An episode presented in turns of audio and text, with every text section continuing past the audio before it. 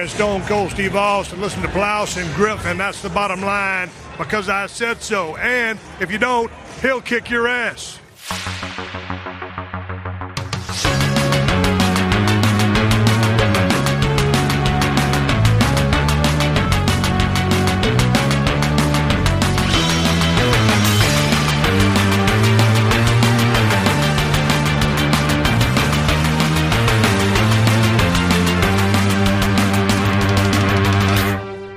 Moin Moin und hallo und herzlich willkommen zu einer weiteren Ausgabe des Plauschangriffs und zwar einer etwas anderen Ausgabe des Plauschangriffs. Diesmal, wie ihr sicherlich mitbekommen habt, haben wir in dieser Woche ja die lange Final Fantasy Nacht auf dem Sender gehabt, wo wir sieben plus Stunden Programm gemacht haben, dann ein Livestream zu Uncovered Final Fantasy 15, ähm, wo ganz viele neue Infos bekannt gegeben wurden über das Spiel und äh, zu diesem Zweck hatte ich mir ja ein paar Leute in die Sendung eingeladen. Darunter war es der Jan Lado von JP Games, ein erfahrener Final Fantasy Redakteur, der extra zu uns nach Hamburg gekommen ist, genauso wie Musician, auch ein sehr erfahrener Videospieler, vor allem in Sachen Let's Plays, der auch sehr viel über Final Fantasy Bescheid weiß. Und ähm, ich hatte mich mit denen zusammengesetzt und ein Almost Daily zu dem Thema Final Fantasy aufgenommen, aber auch im Anschluss die noch kurz in die Podcast-Kabine gezerrt, weil so viel Japano-affine Leute, die auch Erfahrung mit westlichen Spielen haben, haben wir nicht so häufig in der Redaktion. Und ich habe mir gedacht, wenn ich die beiden schon da habe, dann machen wir auch einen kleinen Podcast, den ich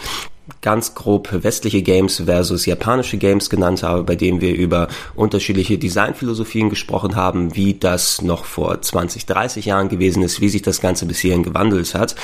Zuerst hören wir aber in das Almost Daily über Final Fantasy rein, das natürlich keinen ausgewachsenen Final Fantasy Podcast ersetzen soll, der mal potenziell in der Zukunft ansteht. Wenn schon, denn schon, werden wir das auch richtig machen und äh, wahrscheinlich auch sehr, sehr, sehr lang, wenn es soweit ist. Aber wir hören erstmal in das Almost Daily rein und im Anschluss gibt's dann den Talk über westliche und japanische Spielephilosophien. Viel Spaß! Wir haben ja gerade die lange Final Fantasy Nacht hier auf Rocket Beans TV. Wir warten darauf, dass der Final Fantasy 15 Uncovered Event anfängt. Wir alle hier am Tisch. No? Natürlich. Natürlich. Seit Monaten. Waren wir darauf. Und ähm, ich wollte die Gelegenheit zu, zumindest nutzen, äh, mit ein paar großen Kennern der Final Fantasy Serie da zu quatschen. Und ich habe mir zwei äh, Leute eingeladen. Zu einem ist das der Chris. Hi. Hi Chris, danke, dass du vorbeikommen bist, extra aus Hannover hier. Ja, lange Anreise lange an es geht. Ja, Ham Hamburg, kann ich später sagen. Hamburg ist ja nicht so direkt so, so einen ganzen Katzensprung kleiner, ist es sowas. Aber du bist äh, normalerweise auch nicht allen als Chris bekannt, sondern du hast deinen YouTube-Kanal, der auch äh, seit einiger Zeit gut bestückt wird. Ähm, mhm. Kannst du uns ein bisschen was darüber erzählen? Ja, also ich bin Christian, komme aus Hannover, 27, habe den YouTube-Kanal Musician halt 2012 mehr oder weniger gestartet und ja, seitdem knapp 115.000 Abonnenten erreicht und neben Nintendo ist halt ganz groß auch Square Enix dabei mhm. und halt darunter dann auch Final Fantasy und ja, deswegen freue ich mich, dass ihr mich gefragt habt, ob ich hierher kommen kann. Ja, wir freuen uns sehr, dass du vorbeigekommen bist. Und ich freue mich natürlich auch, dass äh, der Jan auf der anderen Seite genau. vorbeigekommen bist.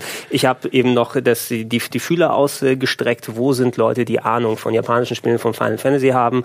Und äh, du bist äh, nicht nur fanmäßig sozusagen damit genau. beschäftigt, genau. sondern ähm, du bist auch Redakteur bei einem äh, erfahrenen oder bekannten Blog in Sachen japanischen Spielen, ne? Genau, also wir sind eine, eine der größten diese deutschen Seiten für japanische Videospiele, und zwar jpgames.de. Wir sind so ein kleines Team, ziemlich zusammengewachsen über die Jahre. Früher kannte man uns vielleicht unter Final Fantasy Future. Das ist jetzt schon ein paar Jahre her, aber dann haben wir uns von Final Fantasy zu kompletten japanischen Rollenspielen entwickelt und ja, ich denke, da findet man professionelle Leute, da, da die hier passen. da findet man vor allem Leute mit Leidenschaft. Ich meine, ob es genau. jetzt, ähm, äh, du bist natürlich nicht hauptberuflich dann, dann Blogger bei sowas, sondern... Das mache ich nur aus Leidenschaft. Genau, wir haben uns vorhin noch unterhalten, äh, das Geld kommt rein, du studierst Medizin, genau, ja, da ja. kannst du das Hobby dann finanzieren. Äh, und äh, du machst natürlich auch, wenn du einen YouTube-Kanal betreibst, ist es in Richtung, man macht solche Sachen, wenn man dann ja auch so viel Zeit investiert, weil man mit, mit Leidenschaft und Interesse dran ist. Und wenn du keinen Bock auf Nintendo-Spiele oder Square Enix japanische Spiele dann hättest, dann würdest du ja auch nicht das in dem Umfang machen. Mhm. Ja. Was ich, was ich interessant finde, das hatten wir auch noch, wir haben uns kurz darüber ausgetauscht, Final Fantasy Future damals, ähm, ich hatte ja auch relativ früh mit, mit äh, Webseiten sozusagen angefangen. Für mich war das damals im Studium 97. Mhm. damals, als ich mein, mein Abi bekommen habe. Ja, noch eine 19 davor. Ähm, statt äh, groß in die Vorlesung zu gehen, habe ich mich mit dem neuen Medium Computer und Internet ausgetauscht. Ich habe meine erste Webseite gemacht namens äh, Greg's RPG Heaven. Und äh, ich habe damals einfach versucht, selber Spieletests zu schreiben. Ja? Also einfach, weil ich gerne Zeitschriften gelesen habe. Und äh, da habe ich, oh, ich habe die ganzen Games, die ich gespielt habe. Hey, was würde ich gerne im Internet sehen? Okay, dann schreibe ich mal ein Review zu Final Fantasy VII, was drei Zeilen groß war und Prozentwertungen drunter hatte, was ich mir heute nicht mehr angucken kann. Aber da war es auch, dass es damals ja so Webseiten, Webseitenringe gab. Und ich weiß, dass wir auch irgendwie dann Partnerseiten zumindest genau, meine mit ja. Final Fantasy Future waren. Das waren noch Zeiten. Ähm, ich würde gerne von, von euch beiden mal hören, wenn wir jetzt primär über Final Fantasy dann quatschen wollen. Ähm, jeder von uns ist natürlich über ein, andere, ein anderes Spiel an Final Fantasy reingekommen, über einen anderen Weg. Könnt ihr euch noch dann erinnern, zumindest, was war für euch so die, die, die Einstiegsdroge in die Welt von Final Fantasy? Kann, hast du das noch im Kopf, Chris? Ja, bei mir war das Final Fantasy VII, mhm. aber ich hatte davor überhaupt keine Ahnung, was Final Fantasy überhaupt war. Ähm, ich war damals total der Fan von Videotheken und hat immer jedes Wochenende zur häuslichen Videothek gerannt und da Spiele ausgeliehen und dann halt irgendwie einfach mal so die ganze Reihe durch. Irgendwann kam dann halt mal Final Fantasy VII dran und ich dachte mir so, das ist irgendwie echt cool und das ist echt spannend und das ist echt lang, weil ich mir dachte, so am Ende von Midgar müsste das Spiel nicht vorbei sein, weil das ja allein schon so als Kind hat das mega lange gedauert ja. und dann ging das weiter und weiter und weiter. Ich dachte mir so, wie cool das einfach ist und wie spannend das einfach wird. Und dann hatte ich irgendwann Final Fantasy auf dem Schirm und dann kam halt irgendwann der achte Teil raus, den ich dann auch aufgefressen habe und dann der neunte und seitdem hänge ich halt richtig da krass drin und das hat so ein bisschen meine Kindheit geformt. Also was hast du denn für Genres vorher gerne sonst vorgespielt? Also irgendwann kommt man natürlich in die, in die Rollenspielschiene rein. Bei mir war es nicht viel anders. Ich habe früher eher so Jump'n'Runs hm. gespielt, so aus, aus der Mario, Mario und sonst was. Ja, damals SNES hat und, sich ja und, jeder. Genau, und ich, und ich war auch so großer Beat'em-up-Fan, also ich habe dann alles äh, rei runter da gespielt, wo man sich in die Fresse hauen konnte. Aber irgendwann hat mich auch dann so der, der, der Rollenspiel-Virus dann so gepackt. Ne? Und äh, ich meine, Final Fantasy VII ist auch wirklich ein, dürfte für die meisten wahrscheinlich die Einstiegsdroge gewesen sein, die nicht gerade im Jahr 2000 geboren sind. Dann sind so ein bisschen die späteren Spiele. Kannst du dich an deine Final Fantasy VII-Erfahrung zumindest erinnern? Kann ich, das war genau wie beim Chris meine erste Final Fantasy Erfahrung. Ja, da muss ich nicht nochmal aufs Thema zurückkehren nachher. Sehr schön. Aber es war, äh, also als es rauskam, da war ich vier, da, äh, da hatte ich andere Sachen, da hatte ich Mario auch noch im Kopf. Ähm, ja, ja, red weiter. Ja, ich kam 19, ich glaube 1999 war, das habe ich zum ersten Mal, hat mir mein Cousin, hat mir das aus Schweden ausgeliehen. Er hatte es da und dann haben wir uns gegenseitig Spiele ausgetauscht. Ich meine, da hat ein Spiel damals so viel gekostet, als Kind konnte ich mir keins leisten, haben wir uns gegenseitig Spiele ausgeliehen. Mhm. Und dann habe ich es gespielt. Ich habe eigentlich nichts verstanden. Ich fand einfach die Grafik schön. Das Kampfsystem hat mir Spaß gemacht, weil es einfach war. Also Attacke, Zauber und das konnte man sich, obwohl man nicht so alt war, konnte man sich da gut einführen. Und ich weiß nicht, dann habe ich über Monate lang gespielt und dann, es, es hat halt lang gedauert, aber man, man hat dann die Charaktere anfangen zu mögen. Einfach, man hat sie emotional gemocht. Mhm. Und ich weiß nicht, es hat genauso wie bei ihm meine Kindheit geformt. Das war mein erstes großes Rollenspiel und seitdem hauptsächlich Rollenspiel. Ist einfach mein absolutes Lieblingsgenre geworden seit dem Zeitpunkt.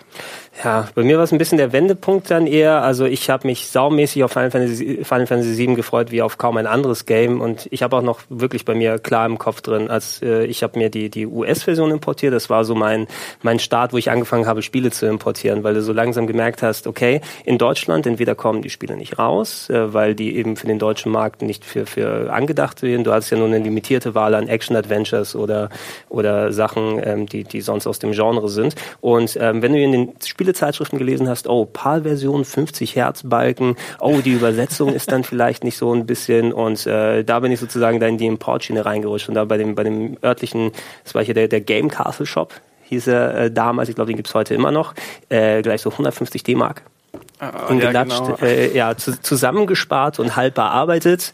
Äh, damals noch dann äh, putzen gegangen, damit man schön Taschengeld gab es ta auch noch. Ja, Taschengeld plus plus Arbeit noch dazu äh, und äh, dann, dann zusätzlich nebenbei, dass ich dann das, das Spiel in der Hand halten kann. Aber dann hat man nicht mehr zurückgeblickt weil es eben was, was relativ Eigenes war. Auch, äh, ich denke mal, also wenn, wenn, wenn für euch dann Final Fantasy VII die, die Einstiegsdroge war und so weiter, natürlich, es ist eine 7 im Namen. Ne? Und da denkt man, okay, wenn das Nummer 7 ist, was ist eigentlich mit 1 bis 6? Ist noch was, äh, habt ihr euch die Frage relativ zeitnah gestellt oder ist es etwas, was man, also es geht ja nicht darum, dass jeder von uns dann alle Spiele komplett nochmal die älteren dann durchgespielt hat, die sind ja auch tausendmal re-released worden. Ähm, wann habt ihr angefangen, die Spiele davor zu entdecken? Ähm, also als, als sieben rauskam, ich habe sieben gar nicht mitbekommen, da stand ja nur VII und dann wusste ich auch nicht, ich sage mal so gespielt. Ja, aber ich muss sagen, das hat bei mir nach äh, dem zehnten Teil angefangen, in mhm. den Anfang 2000er. Ich hatte sieben, acht, neun, zehn dann durch und dann war natürlich die, die Neugier groß. Okay, jetzt, jetzt man hatte noch eine PS1, eine PS2 hatte Backwards Compatibility mhm. und dann hat, hat man die gesehen, Teil 1 und 2 gab es in einer Packung. Dann habe ich von Anfang bis hinten dann 1 bis 6 durchgespielt auf der PlayStation 1, äh, auf der PlayStation 2, alle verschlungen. Absolut traumhaft. Mhm. Haben, haben dich die Älteren nochmal äh, im Nachhinein gepackt, weil die waren ja auch speziell so, ob es jetzt Anfang der 2000er oder im, im späteren Zeitraum ist, auch schon ein bisschen veraltet, klar, muss man eben dann, dann zugeben, weil das hat ja so enorme Schritte gemacht, vor allem weil Final Fantasy VII ja so eine mag man sich heute vielleicht nicht mehr direkt vorstellen, wenn man die Grafik von damals sich noch ausstellt. Das war eine Technikbombe. Ja, hast gesehen, wow, die, die Augen schmelzen dir vor, vor der Qualität dann dahin. Ähm, also hattest du auch so einen Moment, wo du gesagt hast, okay, schau mir die anderen, ich kann die auch noch für das wertschätzen, was sie sind? Ähm, ich habe mich damals im Final Fantasy.de Forum angemeldet, weil ah. ich mir halt dachte, Final Fantasy VII ist echt cool und dann guckst du mal, was da sonst noch so drin ist. Und da kam ich dann so in Kontakt mit 1 bis 6 und dann halt einfach so informiert, wie das da eigentlich, wie, wie die rauskamen, dass es halt auch so war, dass in Amerika, ich glaube, zwei und fünf gar nicht rauskamen, sondern als drei und vier, nee, gar nicht zwei und drei oder. Sechs war drei, sechs kam Ja, sechs war drei, drei und, und vier war zwei richtig, oder so. Ja. Das war so total chaotisch und dann haben alle immer das als was anderes bezeichnet und dann war halt das vierte das zweite plötzlich. Mhm. Dann reden sie aber von was ganz anderem und aneinander vorbei und alles chaotisch und da erstmal einen Durchblick zu bekommen, das fand ich relativ schwer damals. Aber irgendwann hat es dann halt Klick gemacht, dass ich mir dachte, okay, es ist halt einfach eins bis sechs mhm. und du liest dir zumindest mal durch, was da so passiert. Und dann irgendwann kam ich auf die Idee, oh, es gibt ja Emulatoren. Mhm. Und dann ging es los, dass ich die auch mal alle ausprobiert habe. Und ähm, am meisten von denen hat mir halt auch einfach sechs gefallen, weil es einfach mit eins der besten ever ist. ich, ich, muss auch zu, zu meiner Stande muss ich auch eben zugeben, ich habe sechs erst nach sieben gespielt. Ne? Also wenn wenn ich ich habe zwar schon relativ früh angefangen mit dem Zocken, auch wenn ich der älteste mit Abstand äh, am Tisch bin, aber ich bin äh, über meinen Onkel damals an die Videospiele gekommen. Der war so ein Early Adopter, der auch ganz früh so einen Videorekorder hatte, wo man noch eine Fernbedienung mit einem Kabel dran hatte damals zu den Zeiten. Und ich habe als als äh, vierjähriger Jung schon damals Atari oder solche Geschichten dann spielen können, weil er da so sein Frogger und Pac-Man und alles mit dabei dabei hatte.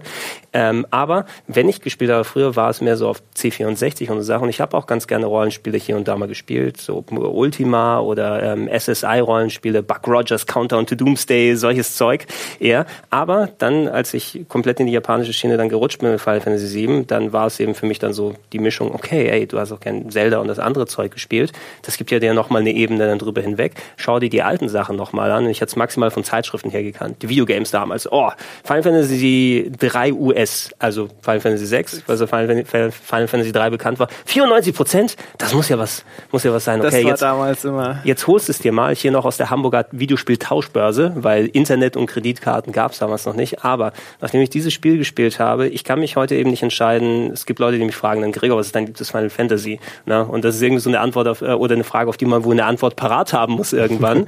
und ich kann denen eben nicht sagen, meine Rangfolge ist, ey, Platz 1 ist geteilt, es wechselt immer sieben und sechs sind da und danach kommt zehn für mich persönlich. Ähm, aber auch der Sechser. Der Sechser ist für mich eines der, der, der Top-Dinger technisch, Super Nintendo, was man da rausgeholt hat, finde ich, kann man auch heute noch ziemlich cool wertschätzen, auch storymäßig, ne? Mhm. So richtig, was da für, für coole emotionale Szenen mit dabei sind. Äh, Opernszene. Ja, Beispiel, die ist einfach legendär, total. die ist einfach so großartig. Ja. Das ist so, sollte jemals ein Remake von Final Fantasy VI kommen, ist die Opernszene halt das, worauf ich mich am meisten freue, weil die einfach richtig, richtig cool werden könnte. Das ist ja nämlich immer ein, äh, ich glaube vorletztes Jahr Distant Worlds in München, da haben sie die mhm. Opernszene komplett aufgeführt, die ganzen 15 Minuten auf der Bühne. Ein Traum. Das war einfach Gänsehaut pur und also wenn ich hoffe, dass das Siebener Remake ein Erfolg wird, damit die dann sehen, okay, vielleicht können wir uns ja auch mal an die anderen alten Spiele trauen. Das wär's. Das ist ein Ding, ich, ich, ich zweifle nicht daran, dass das Siebener Remake an Erfolg, ich glaube, das können wir hier nochmal kurz einschieben, so ein bisschen die Gedanken eben darüber. Viele Leute haben ja so lange Jahre drauf gewartet, dass trotz vieler Remakes, die gekommen sind, ja, die ganz alten wurden ja nochmal als iOS oder Game Boy Advance Version oder sowas dann nochmal re-released. Aber der Siebener war immer so dann, wäre ganz cool, wenn, wenn Square, Square Enix das mal ähm, ankündigt letzten Endes hieß es ja immer, es wird zu aufwendig sein, das mit der Grafik heutzutage zu machen. Oder? Weil wenn du den, die Qualität, den Umfang mit richtig begehbaren Städten machen willst, das haben wir beim 13er gesehen, da musst du eben ein bisschen limitieren, wenn du aufwendige Städte machen willst. ja, das, das, ja, da, da musst du eben das, die, die Spielweise ein bisschen einschränken, ja. weil du nicht wirklich dann so die Städte bauen kannst. Jetzt machen sie es mit dem episodischen Content und so weiter ich weiß nicht, ob ich danach doch lieber acht oder sechs nochmal als Remake haben will. Ich will die alle als Remake. Ah! Eigentlich schon, ne? aber ich glaube sechs ist äh, fast unwahrscheinlicher, weil sechs ist ja eigentlich echt nochmal umfangreicher als sieben. Mhm. Schon allein mit den ganzen Storysträngen, die ja ineinander gehen und du kannst ja deine Party eigentlich echt zusammenstellen. Es ist ja nicht wie in sieben, dass du da einen festen Hauptcharakter hast, mhm. der dann irgendwann in der Story halt mal auch kurz auswechselt, sondern das ist ja, du hast da deine keine Ahnung, zehn Charaktere mhm. oder so. Es waren 14, glaube ich. Es, es waren unglaublich viele ja. und du konntest dir deine Party ja mehr oder weniger eigentlich echt so zusammenstellen, wie du wolltest. Und das zu remaken ist, glaube ich, richtig, richtig fies. Das kann auch sein. Ein bisschen so ein äh, Final Fantasy VI im neueren Stil hat man gesehen. Es gab damals den äh, Re-Release auf der PlayStation 1. Ich glaube, das war auch das erste Mal, wo Final Fantasy VI offiziell in Deutschland erschienen ist, ja. auf der PlayStation 1. Ähm, wenn man es nicht dann als Final Fantasy 3 noch als Super Nintendo-Spiel als Importler kannte. Und da gab es ja so ein Render-Intro zu Beginn. Ja, auch mit so einer ganz, eine, die Musik, die im Render-Intro dort läuft, ist nicht auf einem Soundtrack drauf. Ich habe die Soundtracks daheim, die haben sie aber okay. nicht nochmal extra drauf. Das ist nochmal eine Piano-Version sozusagen von, ich glaube, Terras, Terras, ja, natürlich. Theme. ja, natürlich. Und da konnte man schon mal sehen, ne, wo das Amano-Design, äh, also das, das Yoshitaka Amano eher diese, die alten, eher so, ja, wirklich so künstlerisch aufwendigen Designs da in, in Renderoptikerung gemacht haben. Es war auch schon so ein Moment, du sitzt da und ja, das ist schon geil, ne? Leider dauert es nur eine Minute, aber so könnte es vielleicht aussehen. Würdet ihr glauben, wenn ein Remake kommt, ähm, ich meine, die alten Spiele, wir haben ja designertätischen Wechsel gehabt, was so das Charakterdesign angeht. Bei den alten Sachen war es noch Yoshitaka Amano, der eben wirklich diese sehr speziellen Zeichnungen macht. Ne? Da muss man, glaube ich, drauf gut können, aber ich finde die einfach sehr beeindruckend. Ich habe bei mir auch äh, Artwork daheim hängen, was ich gerahmt habe, was bei mir in der Wohnung mit dabei ist. Oder eben die, die Tetsuya Nomura, die aktuelleren Designs, wo die eben mehr realistische Proportionen haben, mehr ein bisschen stylischer, die Frisuren und so weiter. In welchem Stil würdet ihr ein Remake von sowas wie dem Sechser gerne sehen? Also ich muss sagen, äh, ich liebe Nomuras Designs. Für mich ist er in Sachen Charakterdesign das Nonplusultra. Hast du meine Frisur machen lassen, ich glaube. Würde ich gerne, wenn es realistisch wäre, aber es ja. ist leider nicht. Nee, aber ich finde Final Fantasy VI war ein sehr düsteres Spiel mit dunklen Themen und es war sehr erwachsen. Vor allem gegen Ende wurde es immer schlimmer und also dramatischer. Und mhm. das würde ich dann tatsächlich gerne in diesem erwachsenen Stil von Amano sehen, ein bisschen ungewöhnlicher und dass es halt markanter wird. Nomuras Design haben wir jetzt wirklich in fast allen Final Fantasy Spielen gesehen. Wir mhm. haben Terra auch dann äh, in Dissidia gesehen, wie sie das aussehen würde. Ja. Finde ich auch, sieht super aus, aber ähm, wenn man dieses große Artwork, wo Terra auf dem auf der Magitech-Rüstung ist, auf der mhm. linken Seite, dann von Amano sieht, das ist so brillant, einfach so ein schönes Bild. Und wenn man das irgendwie schafft, was aber schwerer ist als Nomura-Design umzusetzen als Spiel, mhm. dann wäre das, glaube ich, schon was richtig Besonderes. Was denkst du mehr, der modernere Look, also so wie man die aktuellen Spiele kennt, oder lieber was, was sich mehr an die, an die alten Zeiten zurücklehnt bei einem Remake? Ich glaube, das macht eher Sinn, wenn man es echt so ein bisschen in einen moderneren Look macht. Mhm. Also die andere, der andere Stil ist schon sehr, sehr, sehr exotisch, glaube mhm. ich. Und der könnte eher auf wenige Geschmäcker treffen. Ähm, der ist schön für Bilder. Die Artworks sind total cool. Und auch damals, ich habe ja auch die japanische Version von Final Fantasy VI zu Hause. Mhm. Da ist ja auch so das Logo in der einen Seite genau. und dann so ein tolles Artwork halt genau, ja.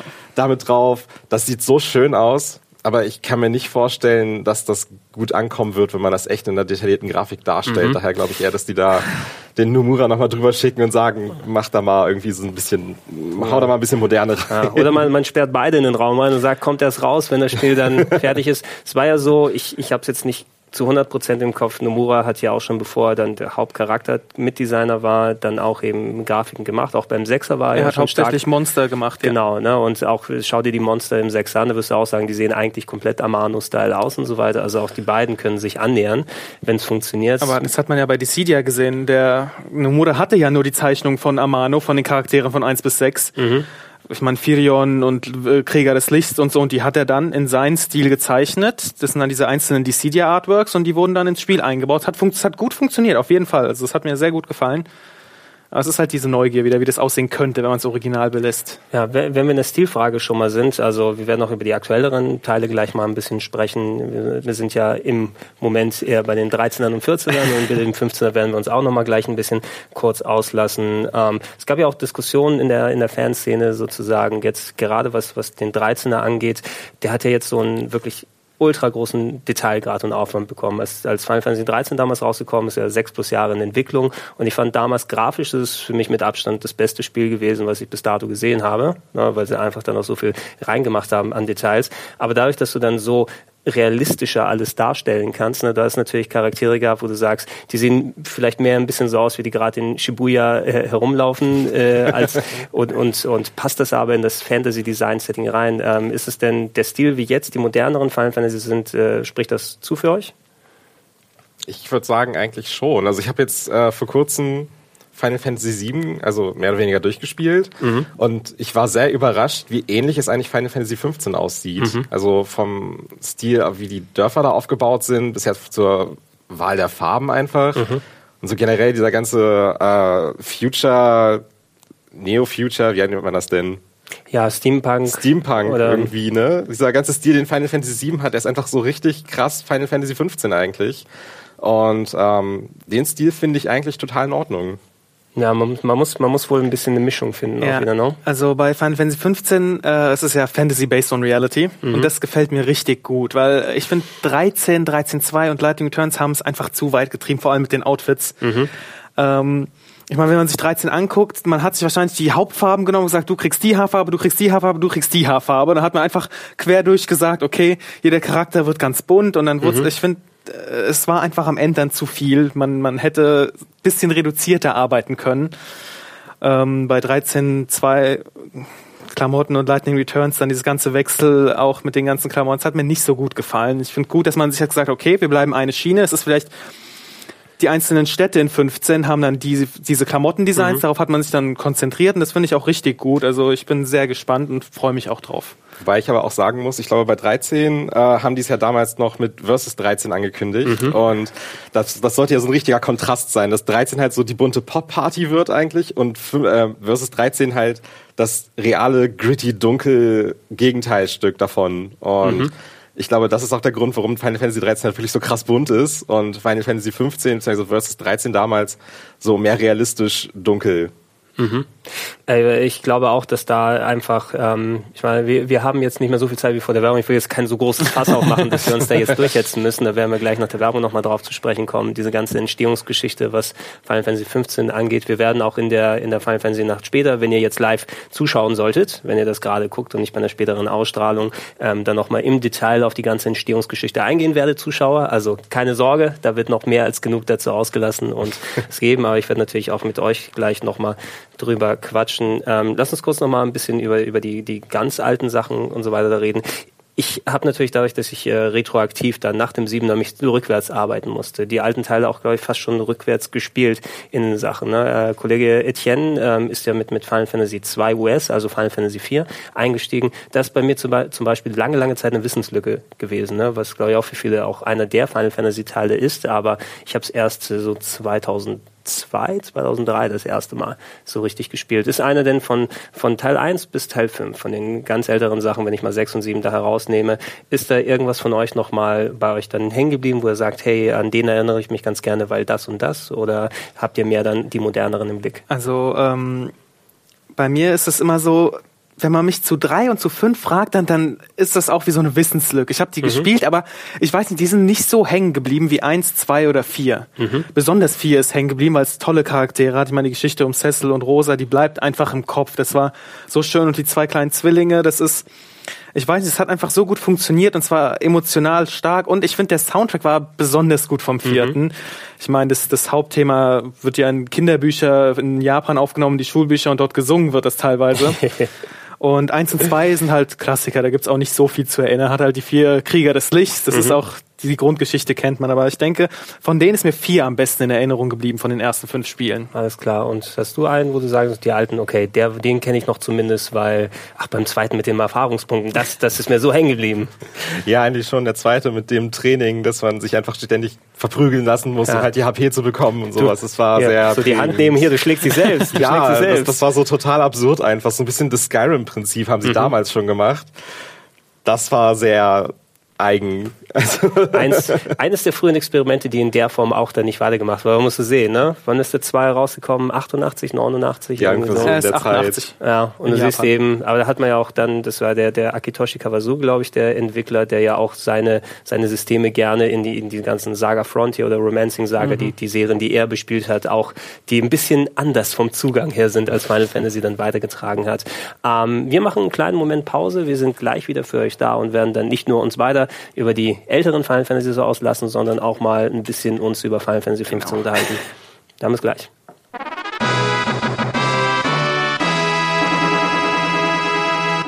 Ja, wir haben gerade noch mal über die, die älteren Final Fantasies gesprochen, so, so eins eins bis fünf. Bei mir war es auch so, dass ich die eben ein bisschen später dann mal gespielt habe. Der Einer und der Zweier, das sind welche, die kann man einigermaßen fix spielen, also verglichen mit anderen. Ähm, ich meine, du, du hast ja gerade davon erzählt, du hast Final Fantasy VII kürzlich erst gespielt. Ich schätze mal als Let's Play für genau, deinen Kanal. Genau, die PS4-Version, als sie rauskam, wo mhm. ich noch sehr lange drauf gewartet habe, dass sie endlich kommt. Und als sie dann kam, direkt als Let's Play angefangen. So, da, da, da würde mich interessieren, was ist für dich wichtiger? Ne? Spielst du es authentisch, so wie es ist, und dann kriegst du mehr Folgen, die du dann, dann senden kannst, oder hast du R3 gedrückt und die Kämpfe schneller gespult? Und ähm, lustigerweise habe ich Final Fantasy immer, also Final Fantasy 7 in meinem Leben erst einmal durchgespielt, weil das war so, das musste ich nur einmal spielen. Dann war es einfach im Kopf hängen geblieben und war gut. Und dann mhm. dachte ich mir jetzt, wo das Remake rauskam oder wo sie es angekündigt haben, das ist so der Punkt, wo du es irgendwie, wo du den alten Teil auch auf deinem Kanal haben möchtest, einfach um diesen Vergleich zu haben, dass mhm. Leute dann, wenn es dann irgendwann mal rauskommt, zurückgucken können und sagen können, okay, das, so war es damals und so ist es heute. Und ähm, ich habe es damals, glaube ich, also würde ich es heute zum ersten Mal aufnehmen, hätte es nie gespielt, dann wäre es, glaube ich, authentischer. Aber heute, ich habe mehr auf den Info-Inhalt angelegt, dass mhm. ich mehr so ein bisschen Background-Wissen damit reinbringe, dass ich halt mehr so erzähle, wie man halt Bosse besiegt, wie die Materia-Dinger funktionieren, dass man sie so zusammenpackt, wie man das komplette Spiel dadurch zerbrechen kann eigentlich. Und ähm, ich habe auch durchaus Nutzen vom Triple Speed gemacht. Okay. Ich, ich fand die Option, also im ersten Mal, wo ich gehört habe, dass es so ein Ding gibt, dass du eben das nochmal vorspulen oder anspulen kannst, verglichen. Ich habe mir die PS4-Fassung auch nochmal zusätzlich geholt. Das ist, glaube ich, jetzt vierte oder fünfte Final Fantasy 7 Fassung, die ich daheim habe, also wenn digitale und gekaufte Sachen dazukommen. Ähm, aber es ist ganz sinnig eben, ich habe auch ein bisschen reingespielt, ich habe jetzt kein großes Let's Play oder sowas draus gemacht, das spare ich mir persönlich dann nochmal für eine andere Gelegenheit vor, oder wenn ich sage, wenn ich mal wieder richtig drin bin, dass ich es anstellen kann. Ich habe es auf der PSX, äh, also auf der PlayStation 1, drei, vier Mal durchgespielt, auf dem die, die alte PC-Version mehrfach. Ich finde es vollkommen okay, wenn ich zwischendurch mal sagen kann, gibst mal kurz ein bisschen Gas, was er ist. Und ich denke mal, es ist ein sinnvolles Update gegenüber, weil das hattest du ja bei der Steam-Version nicht, die nochmal rausgekommen sind, äh, dass du nochmal einen Mehrwert hast und äh, dementsprechend nochmal abkürzen kannst. Das ist auch von wegen, was du erzählt hast, ähm, dass man so Infos und so weiter weitergibt. Ich glaube, also ich, ich mache gerne auch Let's Plays sozusagen. Also ich habe mehr Spaß am Let's Plays erstellen als am Let's Plays gucken. Das glaube ich dann. das ist glaube ich normal. Das ist normal, wenn man das macht. Aber ich bin da auch mehr so ein bisschen von der informativen Schiene gerne. Also was zum Beispiel mein absolutes Lieblingsspiel, was ja auch Final Fantasy technisch mit reinhängt, wenn man 6 und 7 da mit rausnimmt, ist Chrono Trigger, hm. was ja auch von vielen Final Fantasy ja. 7 Leuten gekommen ist. Und das hatte ich zum Beispiel vor zweieinhalb, drei Jahren nochmal Let's Played. Ja, und das war mehr, ich kenne diese Spiele nun auswendig, habe es wahrscheinlich ein Dutzend Mal durchgespielt, kann also bei jedem, okay, wir gehen zu dem Charakter hin, übrigens, wenn man das macht, ist das, oh, ich zeige euch mal kurz da ein bisschen was. Ähm, Finde ich auch ein bisschen spannender, als wenn man dann, also zumindest fürs Selbstspielen und für Leute zu erleben, dass du siehst, dass jemand mit Erfahrung und Herzblut mhm. dann da dran steckt, als wenn es nur immer wieder dann Blind Let's Plays oder sowas. Und, ne? Also ich denke mal, du machst ja eh dann verschiedene Sachen. Ne? Also ja, mal frisch gespielte Mal, das ist mein Spiel, was ich in- und auswendig kenne, ich zeig's euch mal. Es gibt halt verschiedene Spiele, wo es halt meiner Meinung nach besser ist, wenn man es wirklich blind spielt, weil da man, da ist es halt wichtig, wie man reagiert. Mhm. Und dann gibt's halt die Spiele, wo man so ein bisschen Wissen rangeht. Mhm. Ähm, so Rollenspiele, das ist so teils, teils, das kann man machen, wie man will, aber halt so, jetzt mal kurz abgedriftet, so Filmspiele wie mhm. zum Beispiel Beyond Two Souls, das spielt man halt ohne Vorwissen. Oder weil, Horrorspiele. Oder halt Horrorspiele, ja. so, die spielt man ohne Vorwissen. Mhm. Ähm, und dann gibt's halt so Spiele wie Devil May Cry oder Bayonetta, die spielst du halt nicht ohne Vorwissen, weil das wird nichts.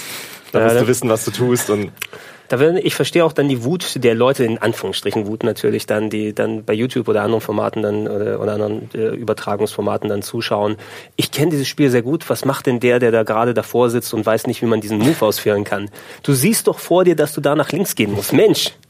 Und die Leute, ja. die lassen da auch keine Pause. Wenn du überhaupt nicht. Auch bei Final Fantasy VII bei mir, wenn ich da irgendwo vorbeigelaufen bin, kam gleich so eine Flut an Kommentaren von wegen, da war noch eine Schatztruhe, die musstest du aber aufsammeln, die war wichtig. Ich meine so, ja, die kann ich auch später noch aufsammeln. Wir machen das, keine Sorge, ich weiß, was jetzt hier abgeht.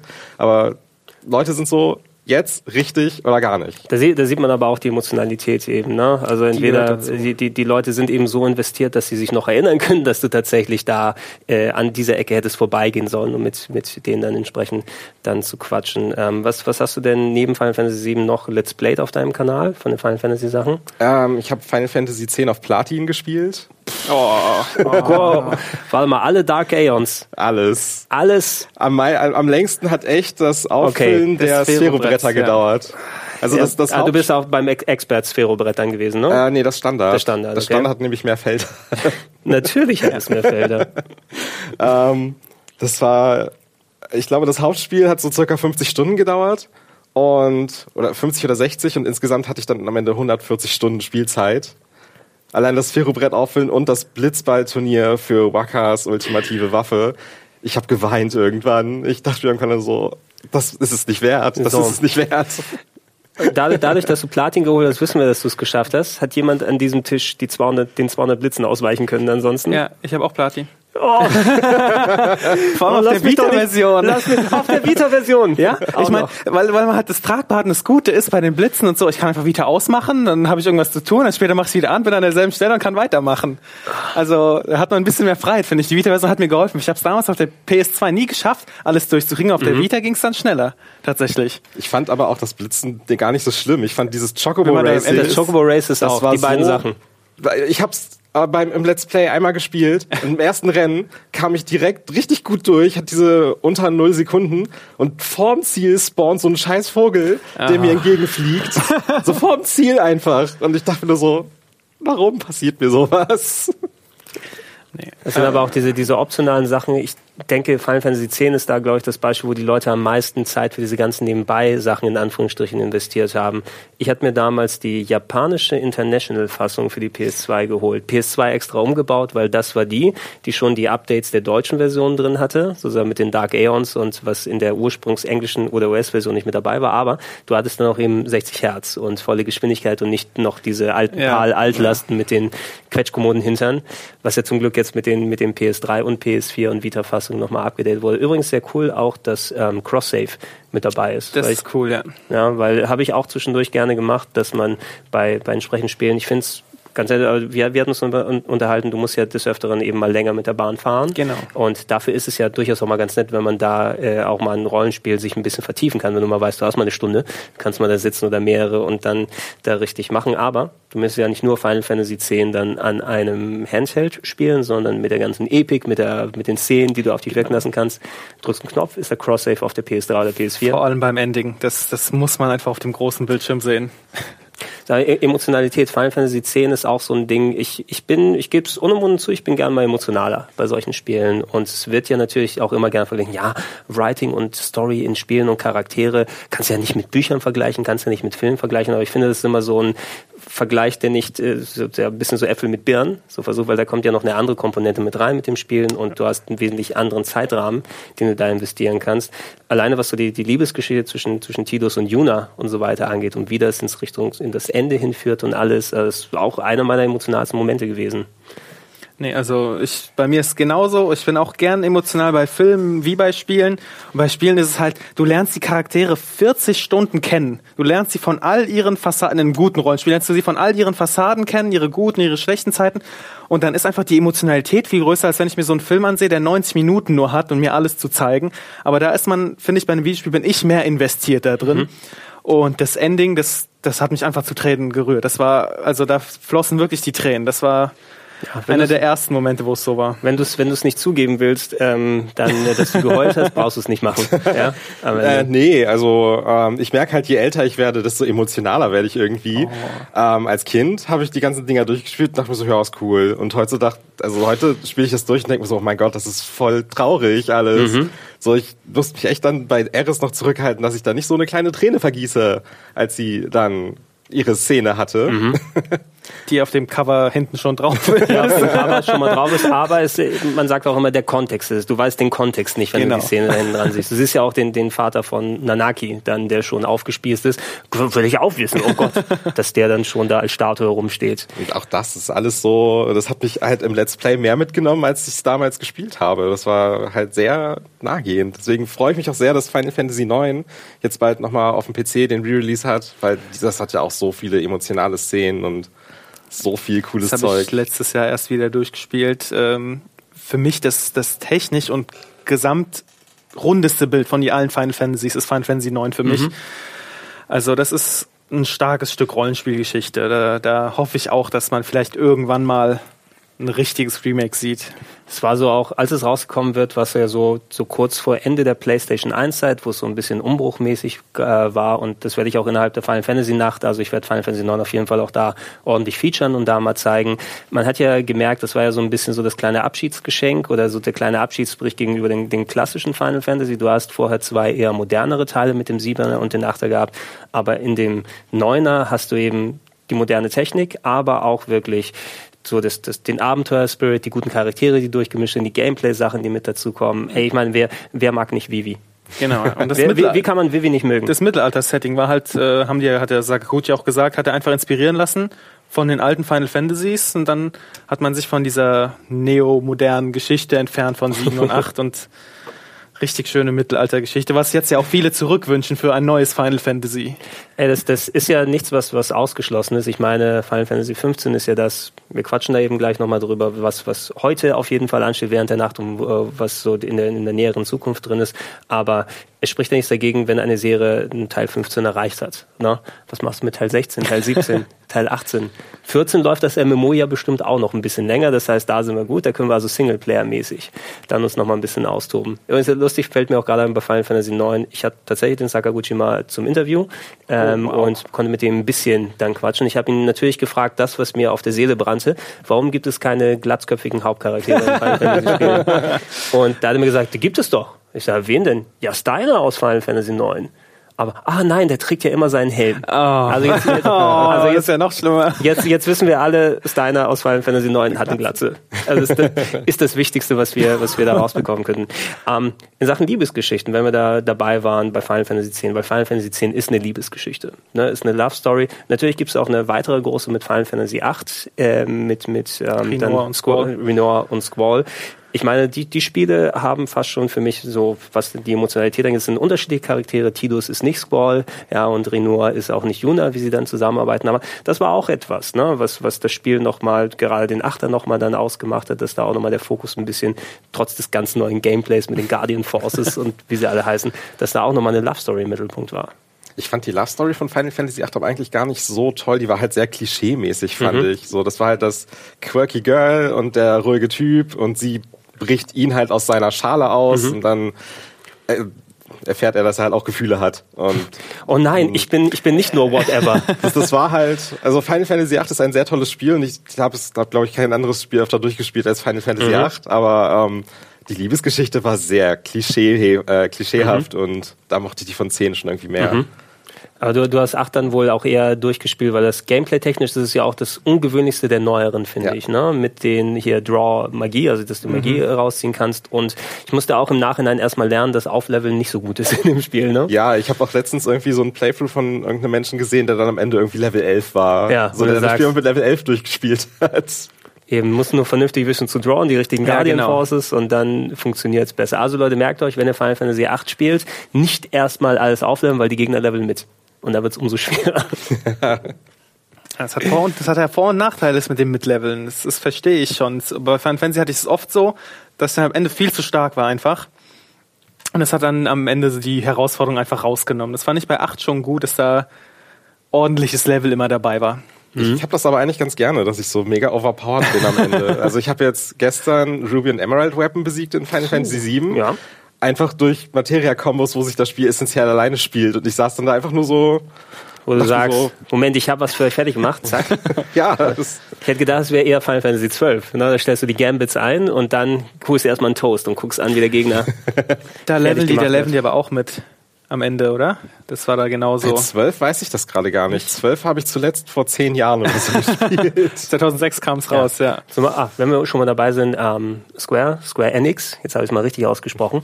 Das Remake vom 12er wäre wär auch Nein, nicht geil. Remake, Remaster. Ein Remaster Zumindest vom- erstmal ein Remaster. Ein ich war Remaster schon so lange. System wäre auch schon ja, total aber okay. ein, ja, ein Re Remaster, das meinte ich im Speziellen, gut, weil ja. was, was für Final Fantasy 10 in HD gut war, kann für 12 nicht falsch sein. Seit, seit glaube ich, drei Jahren immer auf Twitter sch- schreibe ich Square Enix an, ich will endlich dieses Remaster vom 12 haben. Und es gab ja schon, der Komponist hat es bestätigt vor, ich glaube, sechs Monaten. Mhm.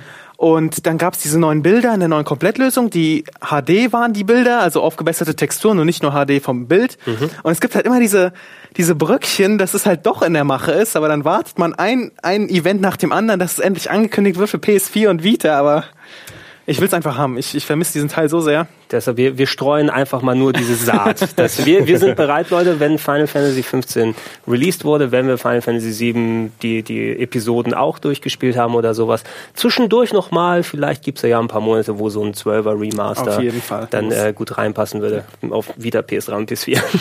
Ich meine, das fügt sich ja auch gut ein mit jetzt Final Fantasy X-2 International, wo sie da mega viel reingepackt haben und die Kingdom Hearts Final Mix Releases.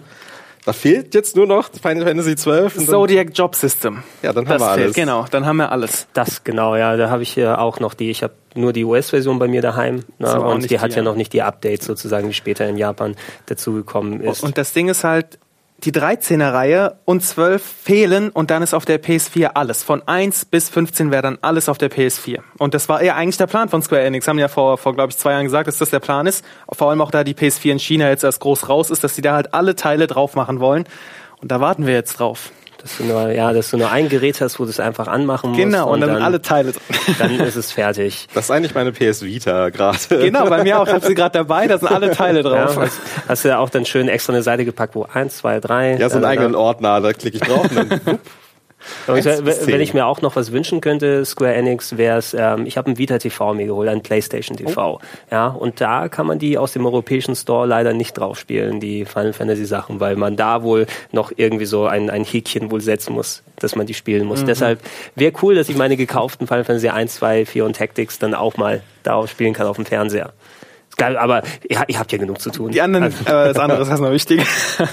aber bei, bei so Singleplayer-Rollenspielen, klar, ich meine, wir haben ja gerade festgestellt, wir sind natürlich alle dann Fans davon. Ähm, es gibt natürlich auch Online-Teile von Final Fantasy, speziell den 11er und den 14er natürlich, den 14er sogar in mehreren Ausgaben. Dann, ähm, ich war am Anfang ein klein bisschen pikiert darüber, das gebe ich auch ehrlich zu, dass dann ein Final Fantasy rausgekommen ist, wo eine Zahl drin steht, wo eine 11 drin ist, aber es ist ein Online-Game und ich bin nicht wirklich der Online-Spieler gewesen damals, also heute auch nicht so im Extrem wirklich, aber ähm, anscheinend ist es ja etwas, das, obwohl da so viel neu gewagt wurde, das hat sich ja auch ausgezahlt, denn soweit ich mitbekommen habe, das, das äh, ertragreichste Spiel Final Fantasy 11. Ja. Hab, habt ihr denn welche von den Online-Sachen gespielt oder länger gezockt? Ja, ich habe beide gespielt. Ähm, in 11 kam ich aber nicht so wirklich rein. Da musste ich auch irgendwie erstmal Level 10 werden, bevor überhaupt irgendwas in diesem Spiel passiert. Und allein diese Level 10 zu erreichen, das hat ja schon super lange gedauert eigentlich. Und ähm, Final Fantasy 14, mh, ja, das Spiel ist gut. Ähm, Ich glaube, so, wenn man so Final Fantasy 9 mochte, so, das geht auch wieder eher in diese Mittelalterschiene zurück. Äh, ist halt auch von der Präsentation her und alles super cool. Aber auch das hat mich auch nicht so sehr gefesselt letzten Endes. Also ich bin halt auch nicht so der Online-Rollenspieler, aber alle Freunde von mir haben sich auf Final Fantasy 14 gestürzt, nachdem ich damit angefangen habe. Und, ich Und dann seitdem so, hast du nichts mehr von denen gehört, ne? ja, halt wirklich. Die hängen nur noch auf ihrem Discord-Server zusammen und raiden und machen und spielen zusammen und werden irgendwie gebannt da, weil sie irgendwie 1500 Emotes spammen. Natürlich, es gehört ja auch dazu. Alle Shortcuts zurechtgelegt für die Emotes. Wie schaut's bei Nee, dir bei aus? mir, ähm, als Final Fantasy 11 rauskam, war ich auch zu jung und ich erinnere mich noch damals, Internet war halt pro MB hat man da bezahlt noch mhm. und dann, dann, also online war überhaupt nichts. Ich habe dann vor, ich weiß, vor ein paar Jahren habe ich es mal dann angespielt kurz, aber das ging einfach, es war zu veraltet und, mhm. und ich wusste schon, da kommt bald ein neues. Und 14, ähm, da habe ich das Original kurz angespielt. Das war schrecklich irgendwie. Also nach zwei Tagen habe ich dann zur Seite gelegt und gesagt, nee, das, das geht gar nicht. Dann haben sie Realm Reborn rausgebracht. Da hat mich meine Freundin gezwungen, einen Monat zu spielen. Und dann habe ich einen Monat gespielt und ich sehe absolut, wie Leute Spaß daran haben können. Mhm. Es, es ist äh, wirklich, wie du gesagt hast, optisch und, und es ist gigantisch und eines der besten MMOs, zweifelsohne. Aber ich bin einfach nicht der Mensch, ich weiß nicht, dann war dann hieß es, okay, wir machen uns jetzt die besten Waffen, die mhm. Anima oder die Atma-Waffen, keine Ahnung. Und dann, dann musste man auf sogenannte Fate-Events warten und dann warten mhm. da Leute zwei Stunden und warten und warten und ich denk mir, also in diesen zwei Stunden hätte ich jetzt ein anderes Spiel richtig geil ja. spielen Muss können. Muss aber sehen, sie sind wahrscheinlich, sie haben sich da schon hingepackt und haben dann andere Sachen, die sie parallel erledigen, erledigen damit die Fate dann wieder losgeht. Um da ja, aber also zur, äh, dies, dieses, dieses Warten, das ist einfach überhaupt nichts für mich irgendwie. Also ich meine, wenn ich mich hinsetze und Konsolenspiele spielen will, dann spiele ich. Und dann will ich nicht warten und irgendwas anderes machen. Und mhm. irgendwie, das ist auch nicht meins. Ich, ich hatte Spaß damit auf jeden Fall. Die, die Kämpfe, die großen machen Spaß, vor allem jetzt die neuen gegen Alexander und so in der Gruppe klasse, aber es ist online ist auch nichts für mich. Ich, ich äh, hatte auch nicht wirklich das Ding auf dem Schirm, weil ich eben überhaupt kein Online-Spieler bin und äh, wenn ich mit Leuten gemeinsam zocke, dann lieber setz dich vor die Couch und spielen lokal, Fight, genau, genau, lokal irgendein Fighting Game oder sowas dann gemeinsam. Ähm, ich hatte ja noch für für Square Enix ja noch die die Final Fantasy Tagebücher gemacht, die 14er Tagebücher, habe ich einen Charakter erstellt und dann sozusagen so kleine Machinima-mäßigen Videos gemacht und eigentlich sollte das erst nur ein kleines Video sein, so als die Beta rausgekommen ist. Ich hatte auch das Ursprungs Final Fantasy 14 gespielt, aber da hatte ich keine Ahnung Ahnung von MMOs, deshalb wusste ich nicht, ist es gut oder ist es nicht gut. Ähm, bei dem hier habe ich mich jetzt in Anführungsstrichen gezwungenermaßen reingearbeitet, aber es war so die einzige längere MMO-Erfahrung, die ich habe. Da auch äh, großen Dank an die Leute, die mich dann mitgeschliffen haben, äh, die Gilde, äh, die äh, mich dann sozusagen durch das Ganze durchgebracht hat. Es ist tatsächlich, äh, die Story ist ziemlich cool muss ich sagen. Und nicht viele Leute spielen MMO-Sachen von wegen der Story her, aber so was die Charaktere, die du bei einem MMO sogar, äh, wo sehr viele vertonte Cutscenes auch komplett auf Deutsch und alles mit dabei ist, über so einen langen Zeitraum erlebst, sogar noch größer als bei normalen äh, offenen Rollenspielen. Ähm, das habe ich persönlich am meisten genossen, muss ich sagen. Ich muss noch Heaven's Ward spielen, und wenn ich die Gelegenheit habe. Wollte ich gerade sagen, da wird es nochmal einen Tick besser. Also da hat mir die Story wirklich ich mochte schon von Ram Reborn, aber Heaven's Sword hat die nochmal auf ein anderes Level gehoben. Mhm. Richtig gut. Also großes Kompliment an äh, Yoshida für, für diese 180-Grad-Wendung. Mhm. Hat mir sehr gut gefallen. Aber es ist halt dann das, dann das Denken des Singleplayers hier, okay, ich will die Story jetzt spielen mhm. und sehen, was passiert. Aber wenn man sie durch hat, dann sitzt man wieder da und denkt sich, okay, jetzt muss ich wieder grinden und farmen, alles Mögliche machen. alles klar. Ja, die Minuten, sie ticken so langsam weg, aber wir wollen natürlich auch über Final Fantasy 15 da nochmal in Ruhe sprechen. Also ihr, wenn es hier gerade schaut, es läuft die große Final Fantasy, Entschuldigung, die lange Final Fantasy nach, weil sie ist groß, aber auch auf jeden Fall lang, bei dem wir unterwegs sind. Ähm, du, Chris, wirst vor Ort sein in L.A., ja. bei dem Uncovered Final Fantasy 15 Event. Ähm, hast du spekulativ schon etwas, wo du denkst, das würde ich gerne, wir haben ja schon erfahren, dass es eine komplett deutsche Synchro geben wird, wurde ja gerade angekündigt. Ähm, aber mit, mit, was für einer Erwartungshaltung gehst du da rein? Äh, eigentlich mit gar keiner so großen. Ähm, also ich, ich weiß auch gar nicht, wie kann ich das jetzt gut beantworten. Ich oder gibt es etwas, worauf du hoffst du auf etwas oder wie, wie stehst du momentan in Richtung Final Fantasy 15? Ich hoffe einfach, dass mich das so umhauen wird, wie ich es mir wünsche. Eher. Mhm. Ähm, also ich bin so out of the world Hype, was dieses Spiel angeht. Mhm. Und ich weiß auch jetzt schon, egal was passiert, wenn es mich enttäuscht, ist alles egal. So was, wo andere Leute so in Witcher 3 versinken oder mhm. in Fallout 4, so mein Fallout 4 wird Final Fantasy 15 werden. Das weiß ich jetzt schon. Das ist, da können sie ankündigen, was sie wollen. Ich bin so tief in diesem Ding da drin, dass es ist mir eigentlich alles egal. Ich will es einfach nur endlich haben, so nach zehn Jahren warten. Jetzt endlich diese, auf diesen Event zu kommen, das ist schon mal unglaublich krass. Ähm, und dann halt diese Infos endlich zu kriegen, das, ist, das wirkt schon fast ein bisschen unreal. Weil man sich ja auch die ganze Zeit immer dachte, ja, hm, wo ist es denn jetzt? Und jetzt kommt es halt endlich. Und das ist so, allein, dass es kommt, reicht mir schon eigentlich. Das ist voll okay. Ja, mit dieser Entstehungsgeschichte eben ursprünglich als Spin-off gestartet, ja. als 13 Versus, noch aus dem Universum, aus dem 13er erweiterten Universum. Aber dann ist das Projekt mit der Tragweite gewachsen und größer geworden, dass einfach aus einer 13 Versus 13 eine 15 am Ende geworden ist. Seit zehn Jahren mindestens warten wir 2006 wurde es angekündigt. Genau. genau. Wie, wie sieht es mit deiner Erwartungshaltung aus? Ähm, also zumindest was Event, für, fürs Event und für das Spiel selbst. Also fürs Event, äh, ich bin mir ziemlich viel bekommen. Erscheinungsdatum. Ich glaube auch die Leaks werden sich als echt herausstellen, weil man sowas nicht geheim halten kann, mhm. weil so viele Leute dran arbeiten. Ich erwarte, dass noch eine Demo angekündigt wird und zwar das Gebiet, was wir im letzten Trailer gesehen haben, in dieser Militärbasis. Ich wette, das kann man dann spielen. Die kommt dann für alle zum Runterladen raus. Ähm, dann sehen wir noch einen ganz neuen Trailer mit neuen Szenen und sicher auch bessere Vorstellungen der Bösewichte und der Charaktere. Das ist das, was ich jetzt erwarte von dem Abend. Mehr sollte auf jeden Fall kommen. Ich meine, Square Enix lädt nicht weltweit Presse an ein Event, um nur die Sachen, die man erwartet und die wahrscheinlichsten zeigt. Also ich erwarte da schon viel mehr, aber was konkret ist, sind jetzt nur diese drei Sachen. Das ist auch vollkommen okay. Ich warte auch schon seit zehn Jahren drauf, also so fast die ganze Pubertät hat man drauf gewartet. Und okay, dann, dann kommt es halt irgendwann dieses Jahr schön. Aber für das Spiel, also ich ähm, spielerisch mache ich mir da wenig Sorgen. Äh, ich habe eher den Fokus auf die Story gesetzt. Das mhm. ist sehr heikel, weil ich halt wirklich ein bisschen erwachseneres Thema erwarte und ein bisschen ernsteren Ton und ich will einfach, dass mich das Spiel emotional packt. Das ist mehr, das ist eigentlich, mehr will ich nicht. Ich will, dass es nicht emotional packt und mitreißt, sondern auch wirklich am besten zum Heulen bringt. Das ist dann immer, dann ist es ganz oben angekommen. Mhm. Meint ihr dann eben, weil ja auch Nomura und das Team, was ja dran gesessen haben, oder zum großen Teil der Mitentwickler und jetzt der Tabata, der noch dazugekommen ist, natürlich Kingdom Hearts Einflüsse mit dabei. Primär Gameplay-technisch Gameplay, ja. eher, aber ich meine so storymäßig wahrscheinlich eher nicht. Also nicht, dass alle dann der Klon von dem sind. Nein, nein, also äh, es ist ja abgeschlossen, es ist ja angekündigt, es ist ein abgeschlossenes Spiel. Es war mal als geplant, dass es mehr Spielteil bekommt, mehr mhm. Sequels, aber jetzt ist es abgeschlossen. Und ich, es muss auch nicht so kompliziert sein. Ich meine, 13, die Mythologie war zu viel. Falsi, Ilsi und dann war alles, da musste man alle Einträge ins, ins, im Buch lesen, um überhaupt eine richtige Exposition zu bekommen. Und ich hoffe halt, dass das schön konzentriert auf die Charaktere, auf die Beziehung zwischen Noctis und seinem Vater, dass der Fokus da liegt und dann da schön eine emotionale Geschichte herumgesponnen wird.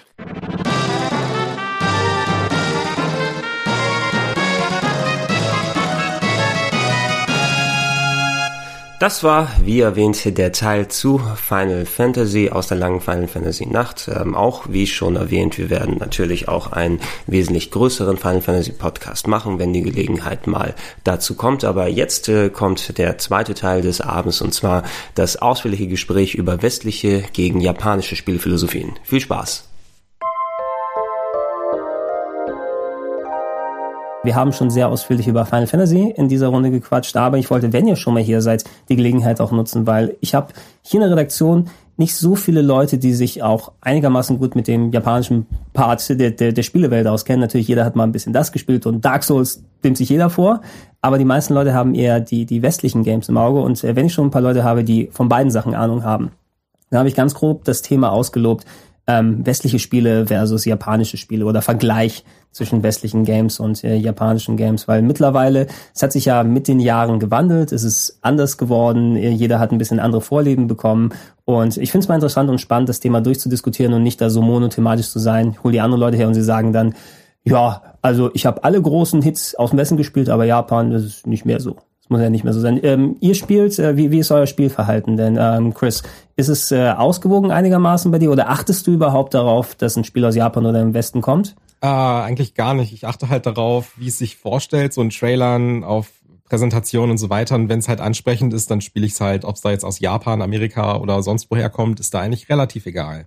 Ja, mittlerweile ist es, glaube ich, auch ein bisschen aufgehört. Wie, wie sieht's bei dir aus, Jan? Also ich, ich bin bei JP Games, das heißt, hauptsächlich Spiele sind aus Japan, die, die ich halt teste für die Seite oder wenn ich auf äh, Preview-Events bin oder so, das ist, kommt aus Japan das meiste. Aber ich spiele auch sehr gern westliche. Vor allem muss sagen, es hat sich in den letzten Jahren immer mehr verstärkt, dass ich mich auch auf westliche stürze. Ich dann denk mal so, vor zehn Jahren waren es fast nur japanische. Jetzt geht's auch in beide Richtungen. Es ist ja auch, wenn du, wenn du ja jetzt die, die verschiedenen Jahre ansprichst, wir sind ein bisschen unterschiedlich, was die Altersklasse angeht. Ich bin einen Tacken älter als ihr beide. Also ich, ich bin mit der ähm, NES, Master System, Super Nintendo Mega Drive Zeit sozusagen groß geworden. Und ähm, da gab es für mich damals nicht so ultra viel, was ich gerne aus dem westlichen Bereich gespielt habe. Zwar ein bisschen am C64 dann längere Zeit gemacht und andere Sachen gezockt, aber sobald ich dann die Zeldas entdeckt habe für mich, sobald die Super Marios dazugekommen, sobald die Sonics, die ganzen Mega Drive Rollenspiele da waren, da war es für mich ziemlich deutlich, dass, dass ich eher in Richtung Japaner Games tendiere. Kannst auch nicht direkt auf einen Begriff runterfassen, weil die schöner und bunter oder irgendwie sonst was sind. Das glaube ich auch ja nicht, stimmt ja nicht direkt, wenn man die Sachen vergleicht. Ähm, aber wie, wie sah denn, als ihr angefangen habt, sah es bei euch, also angefangen mit dem Zocken allgemein, falls ihr noch so weit zurückerinnern könnt, in welche Richtung seid ihr eher tendiert? Wie sieht's bei dir aus, Chris? Also glaube, ich sollte mal so anfangen, dass ich schon als kleines Kind total computeraffin war und das halt mega cool fand, dass man so einen Bildschirm hatte und man hatte so Tasten, dann drückt man da drauf und das passierte. Ähm, irgendwann gingen wir einkaufen und da waren halt diese Demo-Stations, wo halt so ein Super Nintendo ausgestellt war und da mhm. lief halt Super Mario und das fand ich halt noch cooler als alles andere. Und ähm, irgendwann zum Geburtstag habe ich dann halt ein Super Nintendo mit Super Mario bekommen und dann hat sich das so eingependelt, dass ich echt gern Jump'n'Runs und dann halt auch Rollenspiele gespielt habe, nachdem ich mir dann vor, keine Ahnung, Ewigkeiten ähm, Secret of Mana besorgt habe. Mhm. Weil damals gab's ja auch noch diese coolen diese coolen Kassetten bei äh, Magazinen mit dabei, mhm. wo dann einfach so Spielszenen mit drauf waren und Trailer. Und Secret of Mana hatte so einen coolen Trailer, weil der, glaube ich, teilweise sogar animiert war. Ähm, und das hat mich so geflasht, dass ich das unbedingt haben wollte. Und ich war richtig schlecht in Secret of Mana, weil das Spiel damals voll schwer war. Ähm, ja, so Secret of Mana hat mir damals ein bisschen den Weg geebnet, dass ich halt Rollenspiele total cool finde. Ähm, aber ja, so generell habe ich dann halt mit Super Nintendo eigentlich angefangen und halt so mich auf Jump'n'Runs und Rollenspiele letzten Endes äh, konzentriert. Irgendwo hast du ja die Einstiegsdrohse. Ich meine, wir haben auch im Final Fantasy Teil sehr recht ausführlich drüber gequatscht. Bei Secret of Mana schießt mir auch tausend Gedanken erstmal durch den Kopf. Aber Jan, du kannst gerne auch einmal kurz ausführen. Ja, bei mir äh, war es ähnlich. Ich habe auch mit dem SNES e angefangen.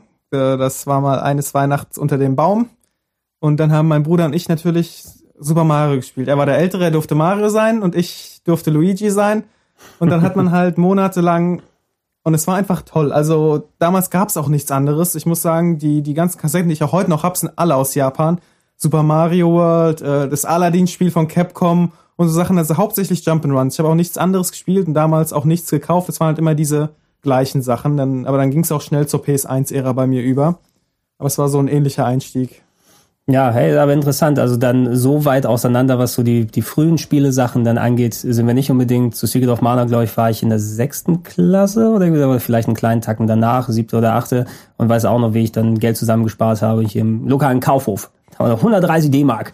Die dicke Packung habe ich heute noch daheim. Ich wünschte, ich hätte ja, sie noch und ich weine auch dem Spieleberater hinterher, dass ich das alles nicht mehr habe.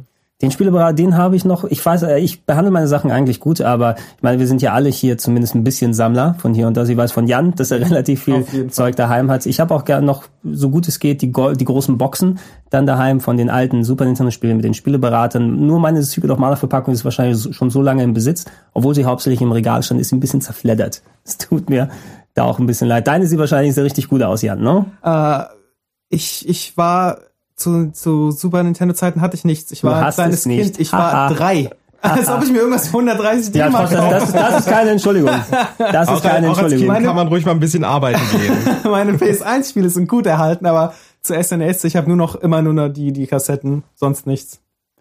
Ja, äh, du hast, hast aber noch ein Originales bei dir, Chris. Ein äh, Secret of Mana oder mittlerweile, die Dinger sind ja eh tausendfach re-released worden als Download für Virtual Console und so weiter. Also Modul, hast du das noch irgendwo rumliegen? Ja, ich habe das, das Originalmodul, was ich mir damals gekauft habe und dann habe ich ähm, mir letztes Jahr in Japan die japanische Version, aber auch komplett mit Verpackung und allem drum und dran gekauft.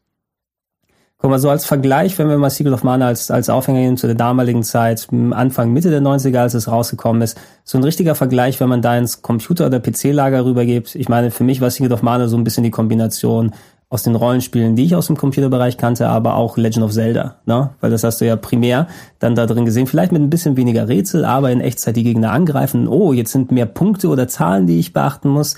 Ähm, und so ein Äquivalent habe ich zumindest, weil auch Zelda eine meiner absoluten Lieblingsserien ist, nie im, im westlichen Lager irgendwo direkt gefunden, weil da war schon eher, ähm, gerade zu der Zeit hat es ja auch irgendwann angefangen mit den PC-Rollenspielen so in Richtung Baldur's Gate und Planescape Torment und wie sie alle heißen. Da bin ich nie reingerutscht persönlich, weil mich irgendwie da auch bei Secret of Mana und bei den, bei den frühen Zeldas da die Richtung hingelenkt hat.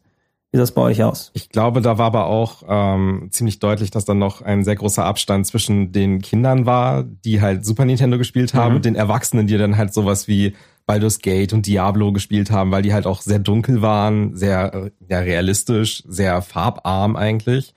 Was halt für so ein Kind eigentlich eher langweilig aussieht, möchte ich fast meinen. Mhm. Und dann ist so ein Ding wie Secret of Mana und Zelda, die halt ein bisschen cartoony sind, ein bisschen bunt, ein bisschen fröhlich, glaube ich, ein bisschen ansprechender. Mhm. Also ich habe äh, tatsächlich Baldur's Gate 2, Diablo 1 und 2 sehr gern gespielt. Ähm, das war aber, ich glaube, Ende der 90er. Da hatte ich die, den direkten Vergleich zu den Final Fantasy Spielen und ich muss sagen, die Final Fantasy Spiele haben mich auch immer mehr gereizt als das Diablo oder Baldur's Gate. Für mich waren es nämlich nur, du gehst in Dungeon und sammelst Hosen und irgendeine ist besser und ziehst sie dann an. Das war so ein Hosengesammel.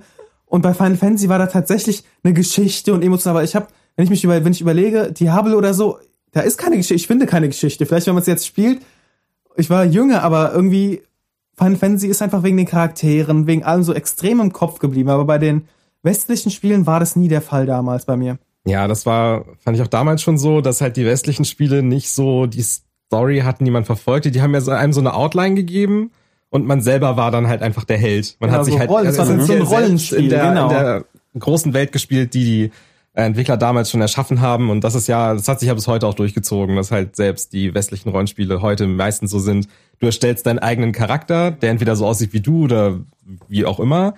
Und du hast essentiell keine richtige Story, sondern du hast halt deine Welt und die Leute, die deine Hilfe brauchen. Das ist so eine lose Story, die du verfolgen kannst, aber musst es nicht. Und ähm, das ist, glaube ich, auch so das Ausschlaggebende. Das, das Gefühl hatte ich äh, oft also so von 2000 bis 2010 hatte ich das Gefühl, aber ich muss sagen, in den letzten Jahren hat sich das extrem gewandelt. Wenn ich mich an Mass Effect erinnere, klar, man macht seinen eigenen Charakter, aber da hatte er, finde ich, richtig einen Charakter. Also, wenn man sich an Shepard erinnert, ich, ich denke mir, das ist ein richtiger Charakter. Ich habe auch keinen eigenen erstellt, ich habe den fertigen genommen und das war dann was ganz Besonderes, dass das in einem äh, westlichen Rollenspiel vorkommt. Genau dasselbe wie bei äh, Knights of the Old Republic, falls es jemand gespielt hat. Mhm. Da fand ich es auch sehr stark. Und das, aber das waren halt nur so zwei Ausnahmen.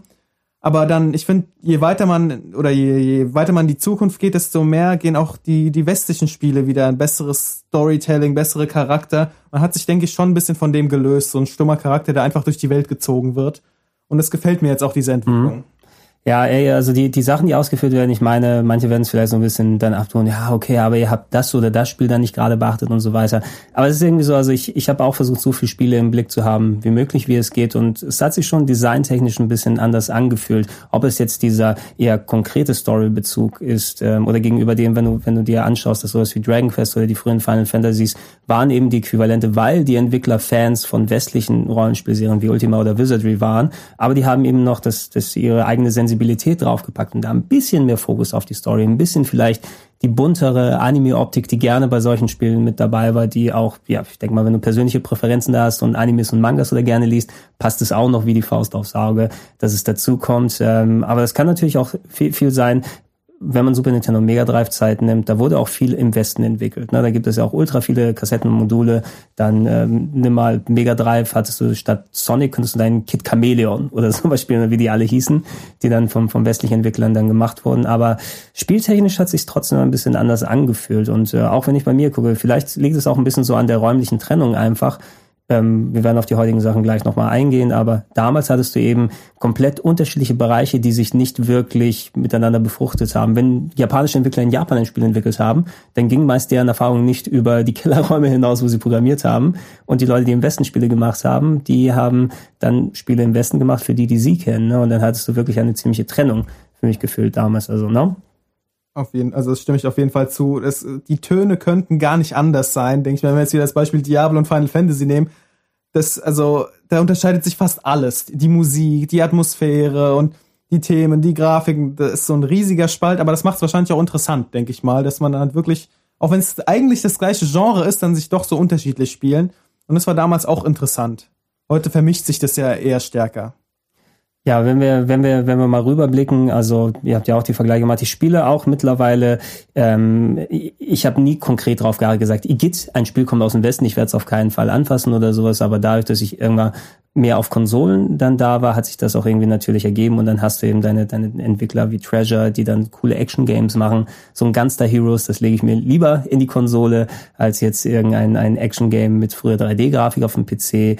Ähm, aber sobald du dann mit den Jahren davon gehst, ja, es kann auch vielleicht natürlich auch sein, dass viele westliche Entwickler, die dann hinzugekommen sind, die von den frühen Spielen genährt waren, die haben ja auch viel japanisches Zeug gespielt. Ne? Und dann so Sensibilitäten, was das Leveldesign, was das Charakterdesign angeht, auch wenn es nicht exakt diesen Spielen entspricht, denkt man, dass da so ein gewisser Einfluss auch bei den Entwicklern im Westen gelandet ist, weil die da mit diesen Spielen aufgewachsen sind. Nimm mal Mitte der 90er so ein Tomb Raider. Ähm, spielt, habt ihr Tomb Raider gespielt oder ist, äh, ist es eine Serie, die für euch präsent ist?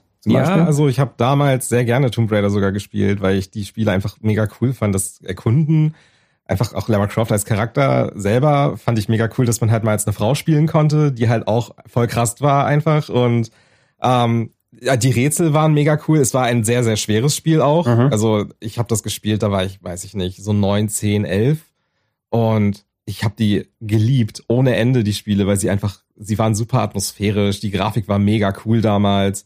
Musik war super und halt auch Larry's Charakter war halt mega cool und ähm, war halt aber auch in der Zeit, wo man halt so als Kind gern die Erwachsenen-Spiele gespielt mhm. hat und Lara Croft Tomb Raider war halt einfach so ein Erwachsenenspiel eigentlich und deswegen glaube ich war das auch nochmal gut im Fokus bei mir. Mhm. Das, das ist aber so für mich, ich habe gerade an Tomb Raider speziell gedacht, weil PlayStation 1, ne, sind ja auch für viele von uns dann eben so richtig mit, mit Gaming nochmal ein bisschen stärker verwandelt worden und Zeug gezockt haben. Was ich für meine PlayStation 1 gekauft habe, als ich sie 97, Jahre 97 mir geholt habe, war ähm, Tomb Raider, habe ich mir geholt und Suikoden. Also eine Mischung, die vielleicht äh, sich ein bisschen anders anfühlt, aber an sich haben die beiden Spiele ganz gut zusammengepasst, weil es waren Spiele, die so Eigenheiten hatten, die da auch einen dann, dann richtig reingezogen haben. Ob es jetzt dieses wirklich riesige Level-Design bei Tomb Raider ist, ja, wo du dich verlieren konntest, quasi in diesen riesigen Gegenden, oder eben auch diese komplette riesige Masse an Charakteren, die du bei Suikoden sammelst und spielen kannst. Ich glaube, ab, ab, ab so Mitte der 90er hatte man zumindest schon das Gefühl, selbst wenn man sich nur einigermaßen monothematisch in dem einen oder anderen Bereich bewegt hat, ob westliche, ob japanische Spiele, da ist ja nochmal die Grenze PC und Konsole, was ja auch dann nochmal mit reinspielt, ist so ein bisschen mehr aufgeweichter, ne? Ab dann schon. Ja, also ich, ich, ich persönlich habe wenig am PC gespielt, mhm. wenn dann nur diese, diese alten Klassiker vom westlichen Rollenspielen. Ähm, aber dann möchte ich hier nochmal vielleicht das Horrorgenre kurz ansprechen. Mhm. Das, das hatte ich auch, das, oder das war einfach so ein japanisches Ding. Wir hatten Silent Hill und Resident Evil und irgendwie kannte ich nichts anderes außer den beiden für die PlayStation 1 Zeiten damals. Und es war auch das Nonplusultra. Und da habe ich auch überhaupt keinen westlichen Vergleich zu gehabt. Mhm. Gibt's auch nicht so direkt, ne? Wenn ich jetzt an, an Horrorspiele denke, klar, wenn du früher im PC-Bereich, dann ist du eher so Shooter wie Doom dann genommen, die einen beträchtlichen Splatter-Faktor haben oder sowas wie Alone in the Dark vielleicht, was so der ein bisschen Urvater von Resident Evil ist, aber was so richtig gruselige Spiele angeht. Ähm, da hat sich auch erst mit den letzten Jahren ja ziemlich viel verlagert und es ist äh, geöffnet worden. So ein Resident Evil, ein Silent Hill, ein Fatal Frame und wie sie alle heißen. So viel Konkurrenz gab es da nicht irgendwann mal, ne?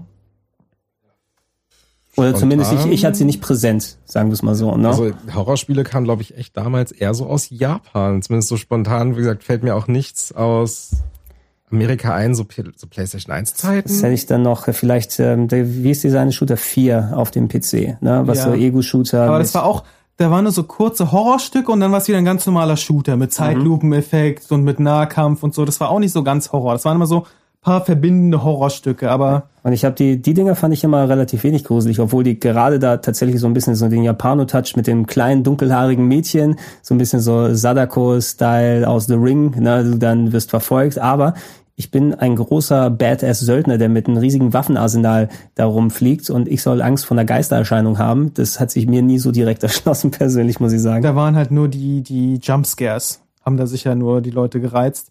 Aber ich muss sagen, das hat sich auch sehr lang gezogen, dass dieses Survival-Horror-Genre eher in Japan geblieben ist. Aber das ist dann auch, finde ich, kaputt gegangen in Japan, dieses Genre. Ich mhm. bin Silent Hill 4 und dann Resident Evil 5, äh, 4 hat man sich auch komplett verlagert und plötzlich gab es keine mehr. Ich hatte das Gefühl, das sind so fünf Jahre, da gab es gar kein richtiges Survival-Horror mehr. Mhm. Und dann hat mit Steam, dann haben so Sachen wie Frictional Games angefangen mit Amnesia und diese ganzen eher kleineren Horrorspiele, die dann aber auch tatsächlich auf die Horroratmosphäre gegangen sind, ohne richtiges Kampfsystem, ohne gar nichts.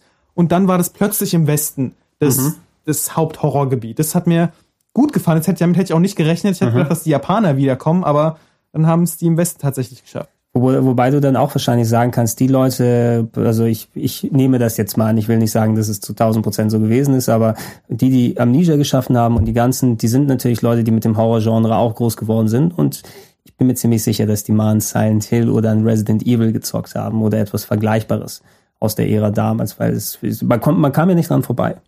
So. Nicht, wenn man Horrorspiele spielen wollte. ja, und es stimmt. Horror ist ein Genre, was ich eher bei den Japanern sehen würde.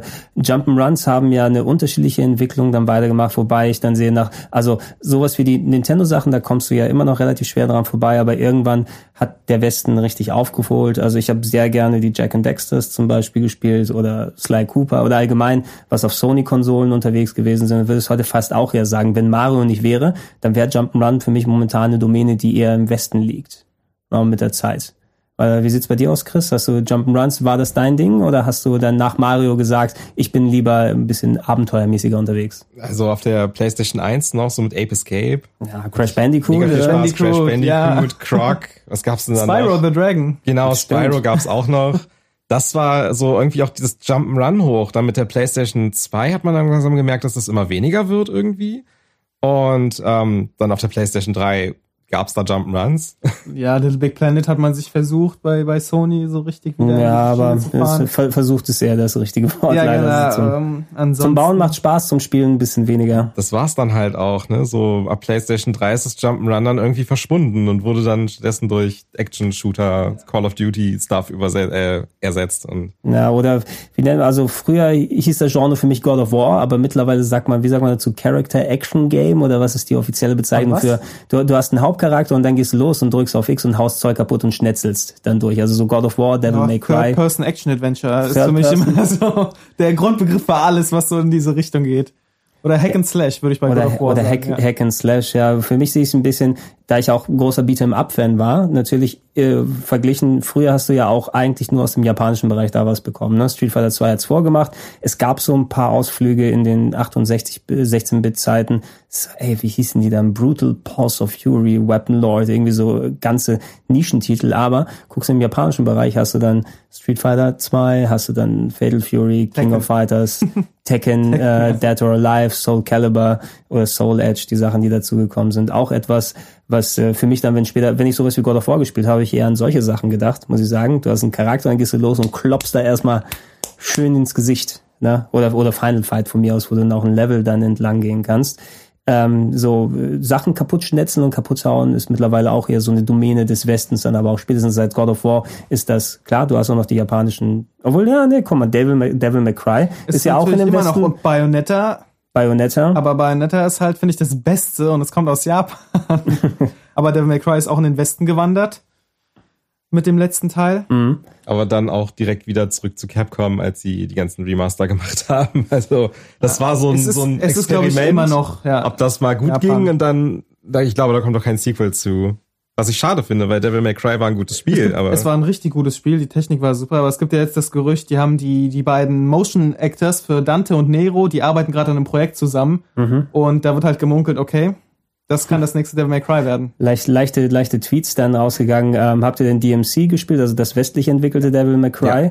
Ähm, und seid ihr Fans der Serie vorher gewesen? Oder? Ja. Alles klar, also wa- wa- was ist äh, eure Haltung dazu? Ich war nie so groß in den alten drin und ich fand es jetzt eigentlich ganz okay, so wie das, das DMC gewesen ist. Aber ich kann natürlich nicht dann in die Haut von richtigen Devil May Cry Fans rein. Also ähm, für mich ist der dritte Teil der absolut beste. Devil May Cry 3 kam damals dann für die PS2 in der Special Edition, wo man auch dann Virgil spielen konnte eine Weile und das ist vom stilistischen her und von den Gegnern, von den Tricks und von allem finde ich das das rundeste Gesamtpaket von Devil May Cry. 4 hat mir dann wieder weniger gefallen wegen dem neuen Hauptcharakter, wegen der absolut schwachen und, und Story und sinnlosen Motivationen und wegen einigen richtig schlecht designten Kämpfen, äh, da die sind manch, manche Sachen, da muss man so einen Turm auf, erinnere ich mich. Da hatte man ein Zeitlimit. Wenn man runterfällt, äh, muss man es wieder von vorne und die Steuerung war nicht so gut in dem und die Kamera war fest und dann war das so ein richtiger Clusterfuck in dem Bereich. Und DMC war dann wieder besser als der vierte für mich, aber trotzdem war das einfach, der dritte bleibt der beste. Da muss ich leider widersprechen. Ich finde find den vierten, der ist einfach der beste. Allein vom Kampfsystem her, dass du halt die Stile dynamisch wechseln kannst, das ist der Win einfach so. Also ich spiele Devil May Cry 4 nicht, weil die Story so toll ist oder weil die Charaktere so deep sind, sondern weil halt einfach das Gameplay mega gut ist. Die haben meiner Meinung nach das Devil May Cry Gameplay, also das dritte Gameplay genommen und halt nochmal einen draufgesetzt und das halt voll gut gemacht. Und äh, Devil May Cry 3 ist gut, ähm, aber ich mag vier irgendwie mehr. So eins und zwei, zwei existiert sowieso nicht. Zwei ja, genau, das, das muss man und sofort. Der erste Teil, der ist leider so alt, dass man den eigentlich gar nicht mehr spielen kann. Der ist auch unglaublich langsam, wenn man so von Devil May Cry 4 kommt, was halt so richtig das hat man zack, auch zack, beim zack, Remaster zack ist. gesehen, ja. Und Devil May Cry 1 ist so, du kannst jeden Schlag noch sehen und so eine Schwertschlag-Animation in Devil May Cry 4 ist irgendwie so drei Frames lang oder so. Ähm, und DMC sehe ich, glaube ich, gar nicht als Devil May Cry eigenen Titel, schon allein, weil es sich so komplett anders gespielt hat. Es ist mehr so ein, eine Fortsetzung von Heavenly Sword, was damals Mhm. Stimmt, es äh, waren ja die gleichen der, Leute, ja. Der äh, Release-Titel für die PlayStation 3 war und auch das Kampfsystem war super ähnlich. Dort ist halt die, die normalen Angriffe, die schwachen und die starken Angriffe, die wurde komplett aus Heavenly Sword übernommen. Und ah, so. Aber die, es hat trotzdem funktioniert. Ich meine, was, was viele, die haben das gespielt, hatte ich das Gefühl, und die hatten keine Ahnung, dass man die verschiedenen Waffen mitten in den Kombos wechseln kann, um über die Waffen hinweg Kombos aufzubauen. Das wussten viele nicht, dass man dann wirklich mit den verschiedenen Waffen wechseln kann im Combo, dass der Combo weitergetrieben wird. Und da habe ich dann so ein bisschen experimentiert und das hat mir schon richtig gut gefallen. Ja, das, das bockt auch extrem. Ich habe auch Devil May Cry, also DMC, echt extrem gerne gespielt. Ich habe es halt auch auf der PS4 nochmal gekauft, als im Remaster rauskam. Einfach weil halt Turbo-Modus und allem drum und dran. Ähm, und so, es ist, es ist super cool. Ich spiele es echt gerne, vor allem weil ich halt auch diese Art von Spiel mega gerne spiele, aber äh, ich sehe es halt an sich nicht als Devil May Cry Titel, weil halt irgendwie es passt nicht ins Gameplay so richtig rein. Daher, ähm, ja, es ist so ein Standalone-Ding für mich. So ist es eigentlich auch gedacht. Recent Reboot. Also sieht man ja, Capcom hat sich natürlich nach, an, an einigen versucht. Es werden ja auch traditionell viele ältere Serien, die in Japan mal angefangen haben, gerne auch danach an andere Teams gegeben. Mal mit ein bisschen mehr Erfolg, ähm, DMC zumindest, auch wenn nicht viele, also nicht, nicht jedermann darauf angesprungen ist, hat es trotzdem seine, seine Fans und alles gefunden. Ähm, nimm mal sowas wie, oh, was hatte ich gerade bekommen, Silent Hill, ne? was dann in den Westen gewandert ist und dann nichts mehr wurde danach. Deshalb muss man da auch absehen, dass das alte klassische japanische Serien nicht einfach so dann drüber gemacht werden können. Wir haben gerade hier kurz äh, auf die Uhr geschaut. Jan, ich glaube, es wird langsam leider Zeit, weil du noch deinen Zug Ja, ich erwischen muss noch musst. meinen Zug zurück. Darübergehen. Wir machen hier eine kleine Pause. Chris, du bleibst noch einen kleinen Moment bei uns, damit wir das Gespräch nochmal hier kurz beenden können.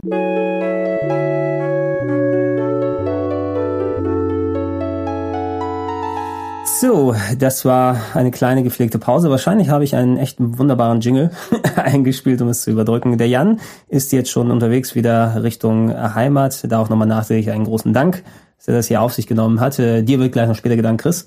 Ja, das ist okay. Ich kann warten. wenn wir äh, da durch sind. Aber wir ja, wollen das Thema noch adäquat zumindest zu Ende besprechen. Ich glaube, es hat sich mehr dann ja Richtung entwickelt, ja klar, Westen versus japanische Games, aber wir, wir gehen ja quasi Genre für Genre, Spielart für Spielart so ein bisschen durch, um zu sehen, okay, was hatte dort denn seine Stärken äh, zu Beginn? Wie sieht es da gerade aktuell aus momentan? Und äh, ja, der, der, das letzte Gespräch war so ein bisschen auch Serien, die in Japan gestartet haben, die jetzt aber von japanischen Entwicklern so ausgesourced werden. Das ist ja zum Beispiel auch ähm, Resident Evil, ist ja auch zum Beispiel etwas, was, was wir, oder was ich gezockt habe, ich glaube du ja auch, ne? Relativ ausführlich. Die Hauptteile der Serie bleiben ja noch in Japan, aber da gibt's ja auch einiges an Spin-offs, wo die sagen, okay, ein Shooter mit Resident Evil, den kann ein westliches Team kurz mal gerne hermachen. Meinst du, ist es vielleicht sowas, wenn man zu viel aus der Hand gibt mit der eigenen Designphilosophie, dass es dann die, die Marke verwässert? Äh, ich glaube eigentlich schon, wie man halt auch schon an Silent Hill sah, weil die ersten drei Teile sind halt echt hoch gelobt, auch immer noch. Aber alles, was danach kommt, so das wird einfach abgewunken. Ähm, wenn, wenn ich so sehe, dass halt irgendwie so ein Silent Hill Downpour, das schlittert da einfach so, kam raus und war dann halt auch direkt wieder weg, weil es halt auch, also es war jetzt nicht direkt mega schlecht, aber so als Silent Hill eher so, hm, und also generell das Spiel auch eher so mittelmäßig. Ähm, das zeigt aber auch, dass die Leute Vertrauen darin haben, dass die Serien, wenn sie halt von den Originalentwicklern oder generell Japanern kommen, auch immer noch was können, weil es damals halt Silent Hills angekündigt wurde, sind ja alle durchgedreht, weil sie halt ja auch wussten, da sitzt dann ein Team hinter, das kann halt auch was und nicht, ist nicht wieder so ein billig, so ein Häkchen billig äh, Amerika-Entwickler. Wobei das, das Gefühl, ich glaube, bei Silent Hill speziell war es nochmal, weil Kojima und sein Team da dran sitzen. Und das ist ja so eins der, der, der damals Premier-Teams gewesen, wenn sie sich an Spieler ranwagen über, ich bin Metal Gear Solid Fan, ich kann auch, ich erkenne auch die, die Schwächen der Serie, aber ich liebe jeden Teil, der rausgekommen ist, habe die mehrfach durchgespielt und ich habe auch mich saumäßig gefreut, dass Silent Hills kommt, die, die, die Tech-Demo sozusagen verschlungen und gerne gespielt. Kann es denn sein, dass so viele japanische Entwickler, zum Beispiel in Silent Hill Sachen, auf westliche Entwickler gehen, weil es mit Ausnahme so ein paar richtig großer Teams, wie die äh, Kojima Productions, wie sie es früher gewesen sind, oder nehmen wir Platinum Games, haben wir über Bayonetta oder sowas gesprochen, die kriegen ja auch gefühlt jede Auftragsarbeit zugeschustert, zugeschustert, die geht momentan, aber dass da nicht mehr so viel superfähige Teams sind, die ein, ein Spiel der Klasse wie es Silent Hill 2 Anfang der 2000er gewesen ist. Heute ist ja nochmal ein anderer Technik- und, und Gameplay-Anspruch dran. Liegt es vielleicht daran, dass die, die, die in, in Japan heutzutage nicht mehr so viel Talent in Anführungsstrichen existiert? Ich glaube, das liegt fast nicht am Talent, sondern eher daran, dass sie heutzutage nicht mehr gewillt sind, solche Risiken einzugehen. Mhm. Ähm, Videospielentwicklung ist ungeheuer teuer geworden. Ähm, und wenn man halt nicht irgendwas richtig krass vermarkten kann, was dann halt auch wirklich garantiert ist, dass das Geld auch wieder zurückkommt, dann wird das, glaube ich, eher so abgenickt und also nee, gar nicht, so Kopfschütteln weggeschoben und mhm. gesagt so, nee, lieber nicht, das hm, weiß ich nicht, nee, machen wir lieber nicht. Um, ähm, und dann sitzt das Talent halt irgendwie eher an ein paar Handy-Games, welches dann Millionen einbringt. Ja, das, das stimmt. Handy-Games ist eigentlich auch ein ganz gutes Beispiel. Mittlerweile im Rest der Welt ist ja Smartphones, Handy-Games, das hat eine ganz andere Bewandtnis auch noch vor 10 oder 15 Jahren.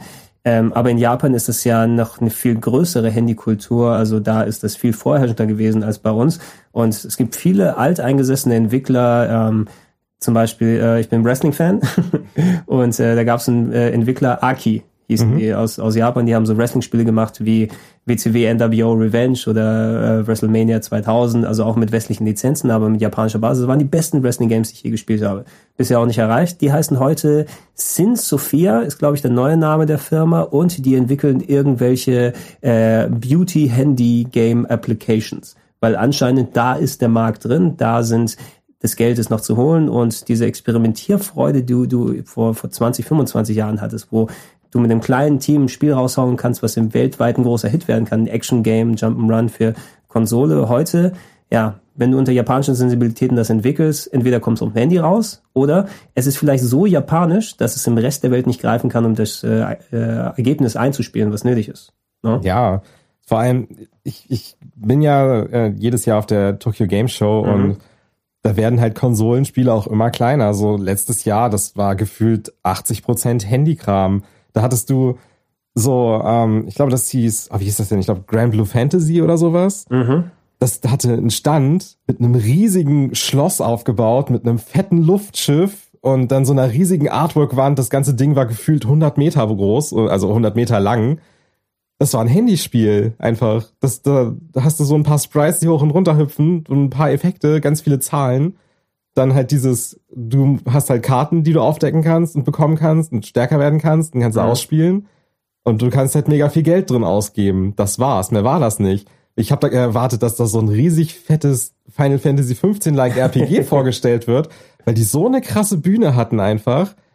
Und das war dann einfach nur so ein Handyspiel. Das war total krass. Und das ist einfach, die ganze Tokyo Game Show ist einfach mittlerweile nur noch guck mal, wir machen ein Handyspiel, das hat kleine niedliche Anime-Mädchen. Oder das hat so total die Fantasy-Atmosphäre, aber es ist immer das gleiche gefühlt. Und das ist, also ich finde diese Entwicklung mega traurig, aber halt sie ist erwartenswert mittlerweile, weil einfach halt beim Handymarkt das Geld liegt und halt in mhm. Japan alles total durchdreht auf Handygames. Daher. Also richtig, so richtig Blockbuster unter japanischen Sensibilitäten entwickeln. Final Fantasy ist da eine Ausnahme, weil Final Fantasy ja auch im, im Westen sozusagen gezündet hat und man da noch sozusagen reinmischen kann und, und gucken kann, dass es nicht nur auf dem japanischen Exklusivmarkt ist, weil da nur für Japan würde kein Final Fantasy 15 entwickelt werden. In dem Umfang und dem Maß könnte man das nicht investieren was, was, was ich schade finde, nicht nur, dass es mehr in Richtung so diese Handy-Games dann hingeht, die dann, ah, wie heißen die so, Gacha-Pon, wo man ja. dann irgendwelche so, man gibt Geld aus, aber dann muss man irgendwelche Kapseln aufmachen, um zu gucken, was man bekommt. Na, das ist eine der, der, der beliebten Sachen auch. Oder wenn es in den letzten 10, 15 Jahren die Handhelds gewesen sind, die mittlerweile ja auch alle von Handys ersetzt werden für die langen Bahnfahrten, die viele der Leute da machen müssen. Da gab es die Monster Hunters, ne? da gab es die, die Pokémons, die hauptsächlich dann die, die Abverkäufe getrieben haben wenn ich mich heute auf dem japanischen Markt umschaue, ich spiele immer noch sehr gerne japanische Spiele. Ich mag Visual Novels zum Beispiel sehr gerne, äh, aber mehr in der Richtung so Mystery oder sowas. Ähm, Virtuous Last Reward mag ich ganz gerne. Auch Ace Attorney, also die Phoenix Wright Spiele, wenn es in Richtung sowas geht. Sowas ist sehr cool. Auch coole Japano-Rollenspiele, aber ich habe das Gefühl, es geht dann mehr in eine sehr, sehr spezielle nischige Ecke irgendwann mal, wo mich auch das Art-Design überhaupt nicht mehr anspricht. Obwohl ich Anime und Manga ganz gerne mag, aber schau dir heute, wie, wie nennt man das? Moe? Ja, die, die, die Moe-Spiele, die an niedlichen kleinen Anime-Mädchen, wenn ich auch gerade schon gesprochen habe. Es ist, es ist auch, ey, es ist ganz, ganz weird irgendwie. Anscheinend wird wirklich für eine sehr kleine, enge Klientel dafür entwickelt in Japan, die eben so den, den Fetisch, sagen wir es mal, dafür haben oder die richtig drauf abfahren und die wissen auch, die Entwickler, wir können 20.000 von diesen Spielen absetzen, nur wenn wir entsprechend so, so jung aussehende Charaktere drauf machen. Aber wenn der Großteil dieser Spiele das ist, was wir aus Japan hier in den Westen rüberkommen, dann möchte ich auch, ehrlich gesagt, nicht so viel dafür ausgeben. Dann suche ich mir lieber die Rosinen im Moment ein klein wenig aus. Ja, und ich finde auch halt, was japanische Rollenspiele heutzutage angeht, da ist echt so ein so ein Drop nach unten. Das ist halt entweder so ein Moe-Rollenspiel, mhm. Tales of oder halt echt das super seltene Final Fantasy oder vielleicht nochmal ein Dragon Quest zwischendurch. Und gefühlt war's das. Dann kommt halt noch so, dann kommt der ganze Moe Obscure-Kram, sowas wie Hyperdimension Neptunia. Das, das ist zum Beispiel, ich weiß nicht warum, also anscheinend aus Kompletismus. Ich habe kein einziges von denen gespielt. Ich glaube, ich habe viel bei mir in der Download-Liste oder sowas drin, ne? Weil die, ach, das gab's nur für 5 Euro, dann kauf dir ein Hyperdimension Neptunia. Ich habe das vielleicht 20 Minuten gespielt, ja. Und da siehst du so, kleine Mädels, die Konsolen sind und dann wird der Konsolenkrieg als Videospiel dargestellt, aber spielerisch war dann nicht so richtig was für mich dabei und nichts, was mich richtig gefesselt hat. Das Einzige, was mich richtig mitgenommen hat von aktuelleren japanischen Sachen, sind die, die Falcom-Titel, also sowas wie Ease, Action Adventure. Mhm. Ich weiß nicht, also, ob du die mal gespielt hast oder kennst. Das ist ja mehr dann wie Zelda nur ohne Rätsel, mhm. aber mit richtig draufhauen. Und die haben eben die Legend of Heroes Sachen gerade aktuell wie Trails in the Sky oder nimm mal die Persona-Geschichten, auch so mhm. ne? ähm, wenn Atlus was macht, ich freue mich saumäßig auf Persona 5. Ich freue mich, ich freue mich ultra auf äh, Tokyo Mirage Sessions. Ey, ich habe ich hab, ich hab mir die japanische Version gekauft. Du hast dir die japanische Ich habe mir die japanische Version gekauft. ich kann den Namen nicht aussprechen vernünftig. Tokyo Gene Ibon Doku wäre der japanische und der Genau, den japanischen kann ich, aber Tokyo Mirage Sessions, da genau. stolper ich immer. Ja. ja, das ist auch total das ist total dumm, das, das ist echt aber. komisch. Da gab es ein bisschen Aufruhr, ne, weil die Fans ein bisschen was anderes erwartet haben. Es ist ja als Crossover zwischen Fire Emblem und Shin Megami Tensei hm. dann gemeint worden. Und ey, ich mag Fire Emblem sehr gerne. Ich habe fast alle Teile bei mir daheim. Ist eben eine coole Strategie-RPG-Serie mit Fantasy-Einschlag. Ich glaube, die meisten kennen es auch. Also mittlerweile ist Fire Emblem ja auch im Westen beliebt und durch Smash Brothers, hm. ne, weil die Charaktere dabei waren. Aber Shin Megami Tensei, das ist mehr ähm, ja Pokémon in Tschernobyl, habe ich es gerne ja, genannt. Ja, das, das ist wirklich so Apokalypse mit Pokémon eigentlich. Genau, und jetzt wird das Crossover zwischen beiden Spielen wird mehr Persona und Idol äh, Dancing oder so. Ja, Aber das ist echt Ich hab Bock drauf, es tut mir leid. Ja, es ist es ist so geil. Ich also ich spiele die japanische Version gerade und es ist so charming einfach. Es ist halt wirklich Persona mit Fire Emblem Charakteren. Das mhm. ist ich, also ich find's mega cool so. Ich kann verstehen, wenn Leute so ein dunkles RPG im Sinne von Shin Megami Tensei erwartet haben, aber halt dann mit so einem krassen Fire Emblem Einfluss. Mhm die dann aber halt so ein poppiges Idol-Ding da vorgesetzt bekommen, dass sie sagen, was ist das denn für ein Quatsch? Aber als ich das gesehen habe, ich habe mich direkt verliebt. das ist so das einzig poppig bunte, niedliche Mädchenspiel, was ich spielen würde, aber halt auch, weil es von Atlus kommt und ich halt auch die Persona-Spiele sehr geliebt habe. Mhm. Ja, ja, Atlus, äh, ein bisschen habe ich so die Sorge gehabt, seitdem die von Sega aufgekauft wurden, ob da alles funktioniert. Also meine Favoriten aktuell, was von Atlus kommt, eben ob es jetzt die Personas oder äh, die, die, gemischten Serien, die Shin Megami Tenseis und die Varianten sind ähm, von Sega sehr gerne. Ich bin in den letzten Jahren ein riesiger Yakuza-Fan geworden, mhm. ne, weil ich einfach Beat'em Ups eben, hatten wir vorhin diskutiert, auch ganz gerne mag. Aber ähm, das ist ja auch ein eigentlich eher nischige Serie, so äh, Gangster-Melodrama, Mafia in Japan, wo du einfach Leuten reiheweise auf die Fresse haust, überbrutal äh, und äh, Schmalz und Melodramatik und japanische Politik mit drin. Ich habe mich verliebt in diese Serie. Ich liebe jeden Teil. Ich habe gebetet und gehofft, dass der fünfte rauskommt in der Sprache, die ich verstehen kann. Hat die japanische Version seit Jahren bei mir stehen. Ähm, sprichst du eigentlich Japanisch? Oder äh, zumindest schreiben? Oder ich verstehe so ein bisschen was. Sprechen traue ich mich noch nicht. Und schreiben, nee. Also wenn du jetzt äh, Tokyo Mirage Sessions auf Japanisch spielst, ein bisschen was verstehst du. Ja, oder? ich verstehe so circa, was die da von mir wollen und ja, was da gerade so abgeht. Also. also Hane heißt Blume und wenn man es anders ausspricht, Nase. Ne? Das, ist alles, das ist alles, was ich weiß. Mehr kann ich nicht damit, aber du hast einen gewissen Vorteil, weil ich muss dann noch ein bisschen hoffen und warten, dass das Zeug rüberkommt. Aber da bin ich mir auch ziemlich sicher, eben, meine, wir sind ja natürlich im Gespräch jetzt hier hingewandert, die heutigen Spiele, die Welt schaut ein bisschen anders aus mit dieser Experimentierfreudigkeit, wie sie früher in Japan zugegen gewesen ist. Wenn du jetzt in den Westen guckst, da ist ja fast alles, was Rang und Nahrung hat und auch sau viele Sachen, die Spiele kommen aus dem Westen. Ich habe keine Zeit für Witcher 3 hm. gehabt. Ich glaube, Jan, äh, der gerade ja schon losgegangen ist, der hat auch gesagt, ey, das ist eines der besten Spiele, die ich gespielt habe, obwohl er großer Japano-Fan ist. Hm. Äh, Mass Effect, super. Ne? Also Mass Effect habe ich sehr gerne, freut mich auch saumäßig, wenn es dazu kommt. Shooter spiele ich so gut wie nie. Da ist, für mich sind die so ein bisschen, ja, who cares? Ne? Ob Call of Duty, ob äh, Black Ops, ob dies, ob jenes, muss nicht unbedingt sein. Ähm, meinst du denn, so wie der Trend in den letzten Jahren war, ja viel mehr große Blockbuster aus dem Westen, in Japan ein bisschen weniger Risikobereitschaft und wenn dann Konzepte kommen, eher auf dem kleinen Handy oder sehr spezifischen Nischenniveau und so weiter, wird es da noch mal irgendeinen Aufruhr oder sowas geben oder ist es mehr, dass Gaming jetzt nicht mehr wirklich auch in Japan durchweg stattfindet wie im Rest der Welt ähm, oder glaubst du, das wird sich noch mal ein bisschen aufweichen und verbessern? Ich glaube eher, das wird eher so der Japan-Markt wird sich, glaube ich, wirklich krass mehr auf die Handyspiele konzentrieren oder halt wirklich auf so Midrange- oder Budget-Konsolentitel, weil so der japanische Markt ist halt kein Activision oder kein EA. Ähm, die haben halt keine Billiarden, auf denen die da sitzen und da irgendwie einfach mal so ein Spiel raushauen können, wo die wissen, das bringt wieder was ein. Ähm, sie können entweder halt für den Japan-Markt entwickeln, das kann dann halt nicht sehr teuer werden, aber das ist dann halt sehr japanisch. Oder sie machen es halt wie Square jetzt und gehen halt wirklich mhm. auf den Weltmarkt und sagen, hier, wir machen unser Spiel. Das hat halt einen Hausnamen, das erkennt man. Ähm, und da können wir uns mal was leisten. Und Square hat ja auch gesagt, wenn halt Final Fantasy 15 jetzt nichts wird, dann ist der RPG-Markt in Japan gelaufen. Ja, dann ist, dann ist es wirklich vorbei, wenn das nicht nochmal richtig Krach macht. Ne? Und wer hat da schon eine PS4 und eine Xbox One, um es vernünftig spielen zu können? Ja. Also die, die Zahlen sind ja auch relativ niedrig da verglichen mit den, mit den Mo Mobile. Äh, die haben ja Plattformen. auch vor Ewigkeiten auch gesagt, sie wollten halt Type Zero HD rausbringen, auch hauptsächlich um die äh, ja, PS4-Konsolen ein bisschen zu pushen, dass die mehr gekauft werden in Japan damit sich das so ein bisschen lohnt, halt dafür zu, ja. zu entwickeln. Hat sich, hat gelohnt? Ich habe jetzt keine Zahlen im Kopf. Ich weiß es leider auch nicht. Ich würde fast eher schätzen, nicht so sehr kann ich mir vorstellen. Also ich, die meisten, die Interesse gehabt haben, haben es wahrscheinlich auf der PSP damals schon gespielt. Ja, so in Japan sowieso. Das ist da ja auch schon seit Ewigkeiten raus. Ich meine, ich habe auch die PSP-Version davon zu Hause. Mhm. Ähm, aber weiß ich nicht, was ich so höre immer noch, ist eher so, die PS4 verkauft sich schleppend. Ähm, es ist halt eher echt Handheld-Gaming, so 3DS, PS Vita. Aber selbst auf der PS Vita, ähm, wenn du da durch die japanischen Kaufmärkte gehst, wo du halt die ganzen Vita-Spiele siehst, siehst du halt riesig fettes Regal voller Spiele, aber alles nur Visual Novels oder mhm. halt diese Moe-Spiele. Mhm. Also so richtig tiefgehendes Zeug ist da halt auch nicht mehr, wo du, wo du halt auf der Playstation damals sowas wie Chrono Trigger und Xenogears ja, und so sowas wird oh. halt so oh. richtig tiefgehende Spiele, welche dann so Religion und sowas angesprochen haben. Sowas findest du heute einfach nicht mehr, weil ich weiß es nicht warum. Ich finde das sehr schade, dass sowas nicht mehr kommt.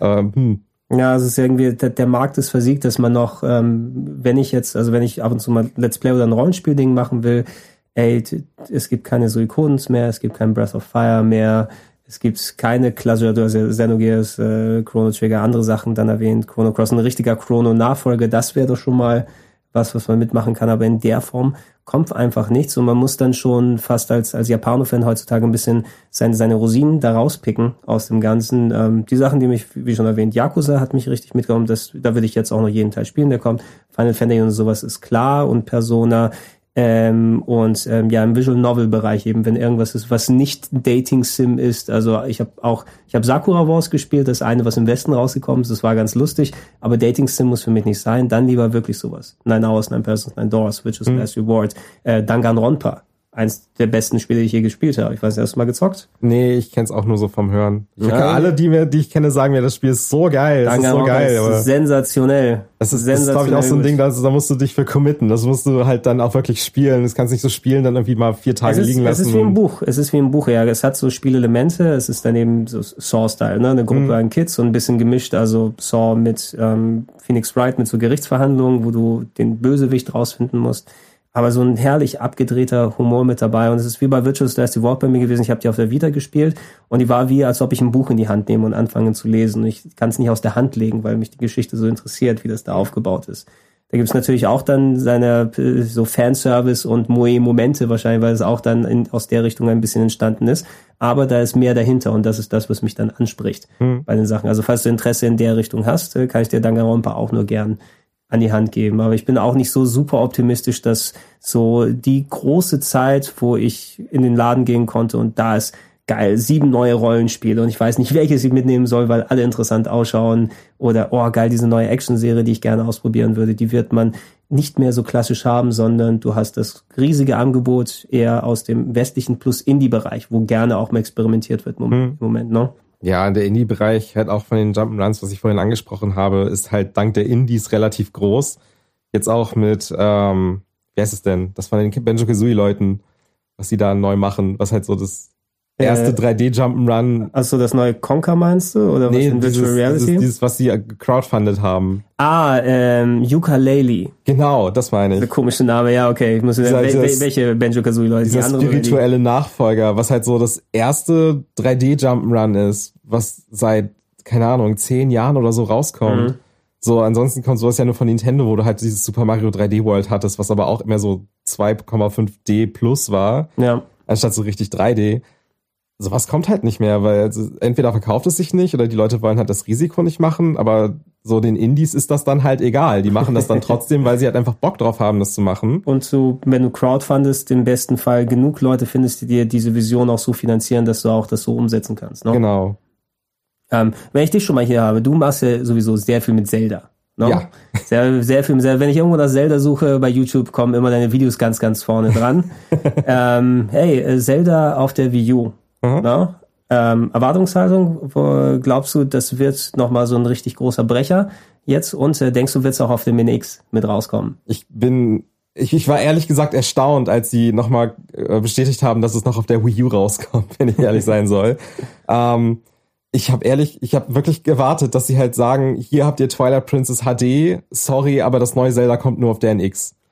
So wie sie es mit Twilight, ja, oder so wie sie es mit Twilight Princess vorgemacht haben, vielleicht auf GameCube und Nintendo Ja, das, Wii. das, das ist halt ein so das, was ich, was ich gerade erwarte, dass sie halt ähm, das neue Zelda rausbringen, aber halt so als Cross-Generation-Ding, dass es halt auf der Wii U in so einer mageren Edition rauskommt, was dann so 720p, 30 Frames, ruckel, schlecht alles. Genau, aber die richtig geile auf dem NX. Ja, die richtig geile Version kommt dann auf NX raus mit irgendwie nochmal 1000 Extras, die da reingeschoben werden und wo sich nochmal richtig Mühe gegeben wurde, um halt die Konsole ein bisschen zu pushen. Ähm, ich erwarte eigentlich, dass das neue Zelda eher so in dieser Art rauskommt. Mhm. Also halt, so, weil sie es auf der Wii U angekündigt haben, bringen sie es noch auf der Wii U. Hätten sie nur gesagt, das neue Zelda kommt, aber keine Konsole genannt, ich glaube, die hätten das echt auf die NX geschoben. Mhm. Ich bin sehr interessiert da zu sehen, ähm, also das ist ja quasi das, das nächste Neue, was nach Link Between Worlds, die ja dazwischendurch sind ja Remakes und Remasters sozusagen gewesen, aber so spieltechnisch dann entstanden ist. Ich war ein sehr großer Fan von A Link Between Worlds, auch wenn es dann Sachen anders versucht hat, mit die Items vorher haben und so weiter, aber ich weiß nicht, es hat mich richtig reingerissen. Es sind natürlich noch Sachen, die geschliffen und poliert werden müssen, wie es versuchen. Ich will jetzt auch nicht sagen, dass du alle Dungeons von Anfang an machen kannst bei dem Zelda View oder machen solltest und die Items vor dran hast, aber ähm, ich habe das Gefühl, nach langen Jahren, dass Nintendo wieder mal mit dem ähm, Handheld-Titel dann so gezeigt hat, ja, wir können uns noch was trauen, wir probieren noch mal ein paar andere Sachen aus und bin da eigentlich auch recht zuversichtlich gegenüber Zelda Wii U, wie sie es auch immer nennen wollen. Oh, Also- kannst, kannst du einen Tipp für den Untertitel geben? Ja? Äh, nee, leider gar nicht. Zelda äh, Wind of, nee, Wind kann nicht nochmal sein, ne? Das nee, also so nichts lecker. mit Wind, glaube ich auch nichts mit Ocarina. Ähm, ich glaube, irgendwas mit Time ist auch raus. Was bleibt denn da noch über? Äh, keine Ahnung, so wie Shadow, irgendwas. Oh, Shadow, Shadow, glaub of. Madness oder keine Ahnung, was da noch mit kommen könnte. Aber ich hoffe mal, wenn, wenn dann diese ganzen Vorbereitungen vorbei sind, ich habe mir Twilight Princess HD nochmal geholt. Das das Einzige, was ich noch nicht zwei oder dreimal durchgespielt habe, weil es jetzt für mich gefühlt so kurz her war, aber ist ja auch schon zehn Jahre her Mhm. mit dem hier. Und ähm, ich habe Bock auf die Dungeons. Ich bin gerade wieder beim zweiten angekommen. Endlich, wenn ich mal Zeit habe, werde ich dann mal wieder Zeit da drin investieren können. Äh, weil ich finde, so mit die Dungeons habe ich sehr viel Bock auf Twilight Princess, das nochmal angehen zu können. Ich finde Twilight Princess leider gar nicht so geil. Also ich habe das auf der Wii damals gespielt und das hat mich nicht gepackt. Ähm, dann habe ich, also ich habe es damals das erste Mal nicht durchgespielt. Dann, als ich den Let's Play-Kanal gestartet habe, dachte ich mir, komm, ähm, jetzt hast du halt die Zeit, weil das machst du halt beruflich.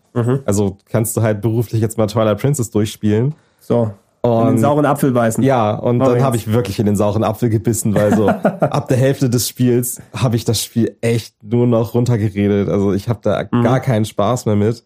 Ich weiß auch nicht wirklich warum. Ähm, irgendwie ab der Hälfte des Spiels leiert es irgendwie nur rum und es zieht sich extrem mhm. und es kommt nicht in die Gänge und ständig musst du irgendwas machen, was dich halt überhaupt nicht voranbringt und ständig wird dir gesagt, ja, schön, dass du es gemacht hast, aber es hat eigentlich, das war total nutzlos und mhm, es war ein bisschen so Fleißarbeit. Ja, ich bin gespannt zu sehen. Ich habe es damals empfunden als es war so ein bisschen Fleißarbeit mit dabei, mhm. aber das habe ich noch viel stärker bei Skyward Sword dann gesehen, wo es ja sehr, für mich ist Skyward Sword so ein richtig geiles äh, 25-Stunden-Spiel, was 50 Stunden gedauert hat. Ja, ja, das ist mit, mit zwischendurch und das ist bei Twilight Princess wohl nicht viel anders gewesen. Mit Sammel den den Lichttau nochmal ein und schau dir das Gebiet dann nochmal an. Ich habe Bock aber nochmal ein paar der Dungeons zu machen, wie dieses Schneehaus, ähm, weil das Gefühl für mich anders war und äh, der Doppelhookshot, äh, hm. Doppel-Enterhaken, so eins meiner Lieblings-Items in dem Lufttempel da. Die will ich auf jeden Fall nochmal angehen, jetzt mit der HD-Fassung. Und wo du es gerade gesagt hast, so ein 25-Stunden-Spiel, was dann halt so 50 Stunden dauert, das ist, glaube ich, auch so eine gute Beschreibung für recht viele westliche Spiele, die rauskommen. Mhm.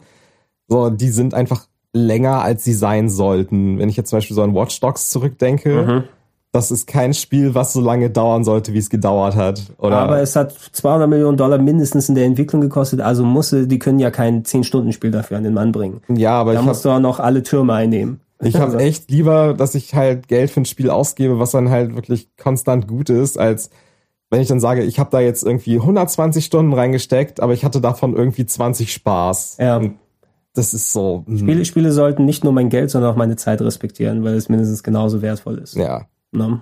Und ähm, jetzt auch nochmal irgendwie, um aufs Thema auch zurückzukommen, was halt so westliche und japanische Rollenspiele angeht, ist ja jetzt zum Beispiel Xenoblade Chronicles X so ein mhm. schönes Mischmasch-Ding geworden weil sie sich dachten, komm, wir gucken mal, was die so im Westen machen und nehmen da so ein paar Dinge mit rüber. Und dann haben sie jetzt auch so ein Ding gemacht, wo eine richtig große Open World ist, die voll schön aussieht, aber trotzdem immer noch so einen japanischen Kern hat.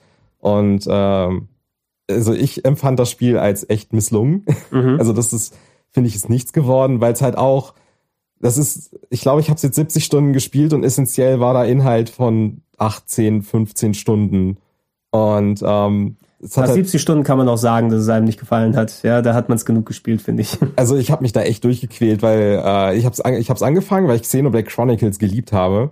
Ein sehr gutes Spiel, ja. Es hatte einen recht schweren Anfang, also ich muss mich schwer reinfinden.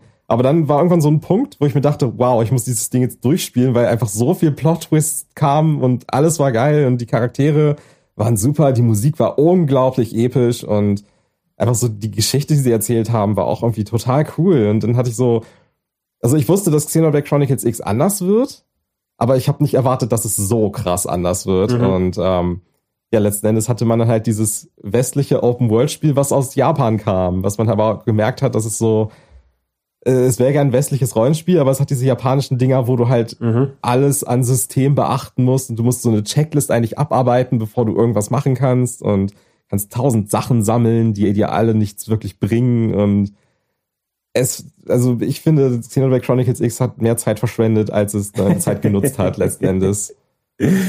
Ja, Nintendo. Manchmal treffen sie es, manchmal nicht. Ich habe es mir auch noch vorgenommen, das, das X. Aber da hatten wir uns ja auch nochmal drüber diskutiert. Man muss für sowas momentan die Zeit finden. Ich traue mich an keins der Spiele ran, wenn ich nicht weiß, ich habe zumindest ein bisschen Zeit, wo ich dann wirklich investieren kann da drin. Weil für eine Stunde am Tag spielst du nicht. Xenoblade Chronicles ja. Das bringt dir nichts. Da hast du angefangen, kannst du wieder aufhören nach dem, auf der Suche nach dem nächsten Speicherpunkt. Na gut, bei Xenoblade Chronicles X nicht, aber so ist es oft. Ja, es ist bei den anderen Sachen. Ähm, aber gut, ja, ey, ich finde, das war eine sehr schöne Diskussion. Auch nochmal im Nachhinein hier der letzte, der leere Platz von Jan, der uns da anguckt. ja, aber der ist, der ist gerade schon auf dem Weg da unterwegs. Ich bedanke mich bei dir auch, Chris. Es war ein langer Tag für uns. Wir haben aber viel hier geschafft. Äh, vielen Dank, dass du nochmal vorbeigekommen äh, bist. Und ähm, du kannst ja gerne nochmal für die Leute, also die meisten müssten natürlich dann, wenn sie gamer-affin sind, äh, mal über eins deiner Videos gestolpert sein, aber gerne sagen, wo man dich finden kann. Ja, man kann mich auf YouTube finden, genannt Musician, also M00SICIAN. Dann bin ich auf Twitter recht aktiv, da kann man mir auch gerne folgen unter demselben Namen. Ich streame auf Twitch, auch unter demselben Namen. Und ich glaube, das war's. Mehr Formate, wo man mich finden kann, habe ich nicht. Ja, das kommt demnächst nochmal alles nochmal Hitbox und äh, Rauchzeichen. Wahrscheinlich. andere Social Media Formate dann nochmal mit dazu. Alles klar, dann äh, ja, ich bedanke mich euch natürlich äh, mich auch bei euch da draußen fürs Zuhören und ähm, ja, schaltet beim nächsten Mal wieder ein mit einem anderen schönen bunten Podcast-Thema. Bis dann. Auf Wiedersehen.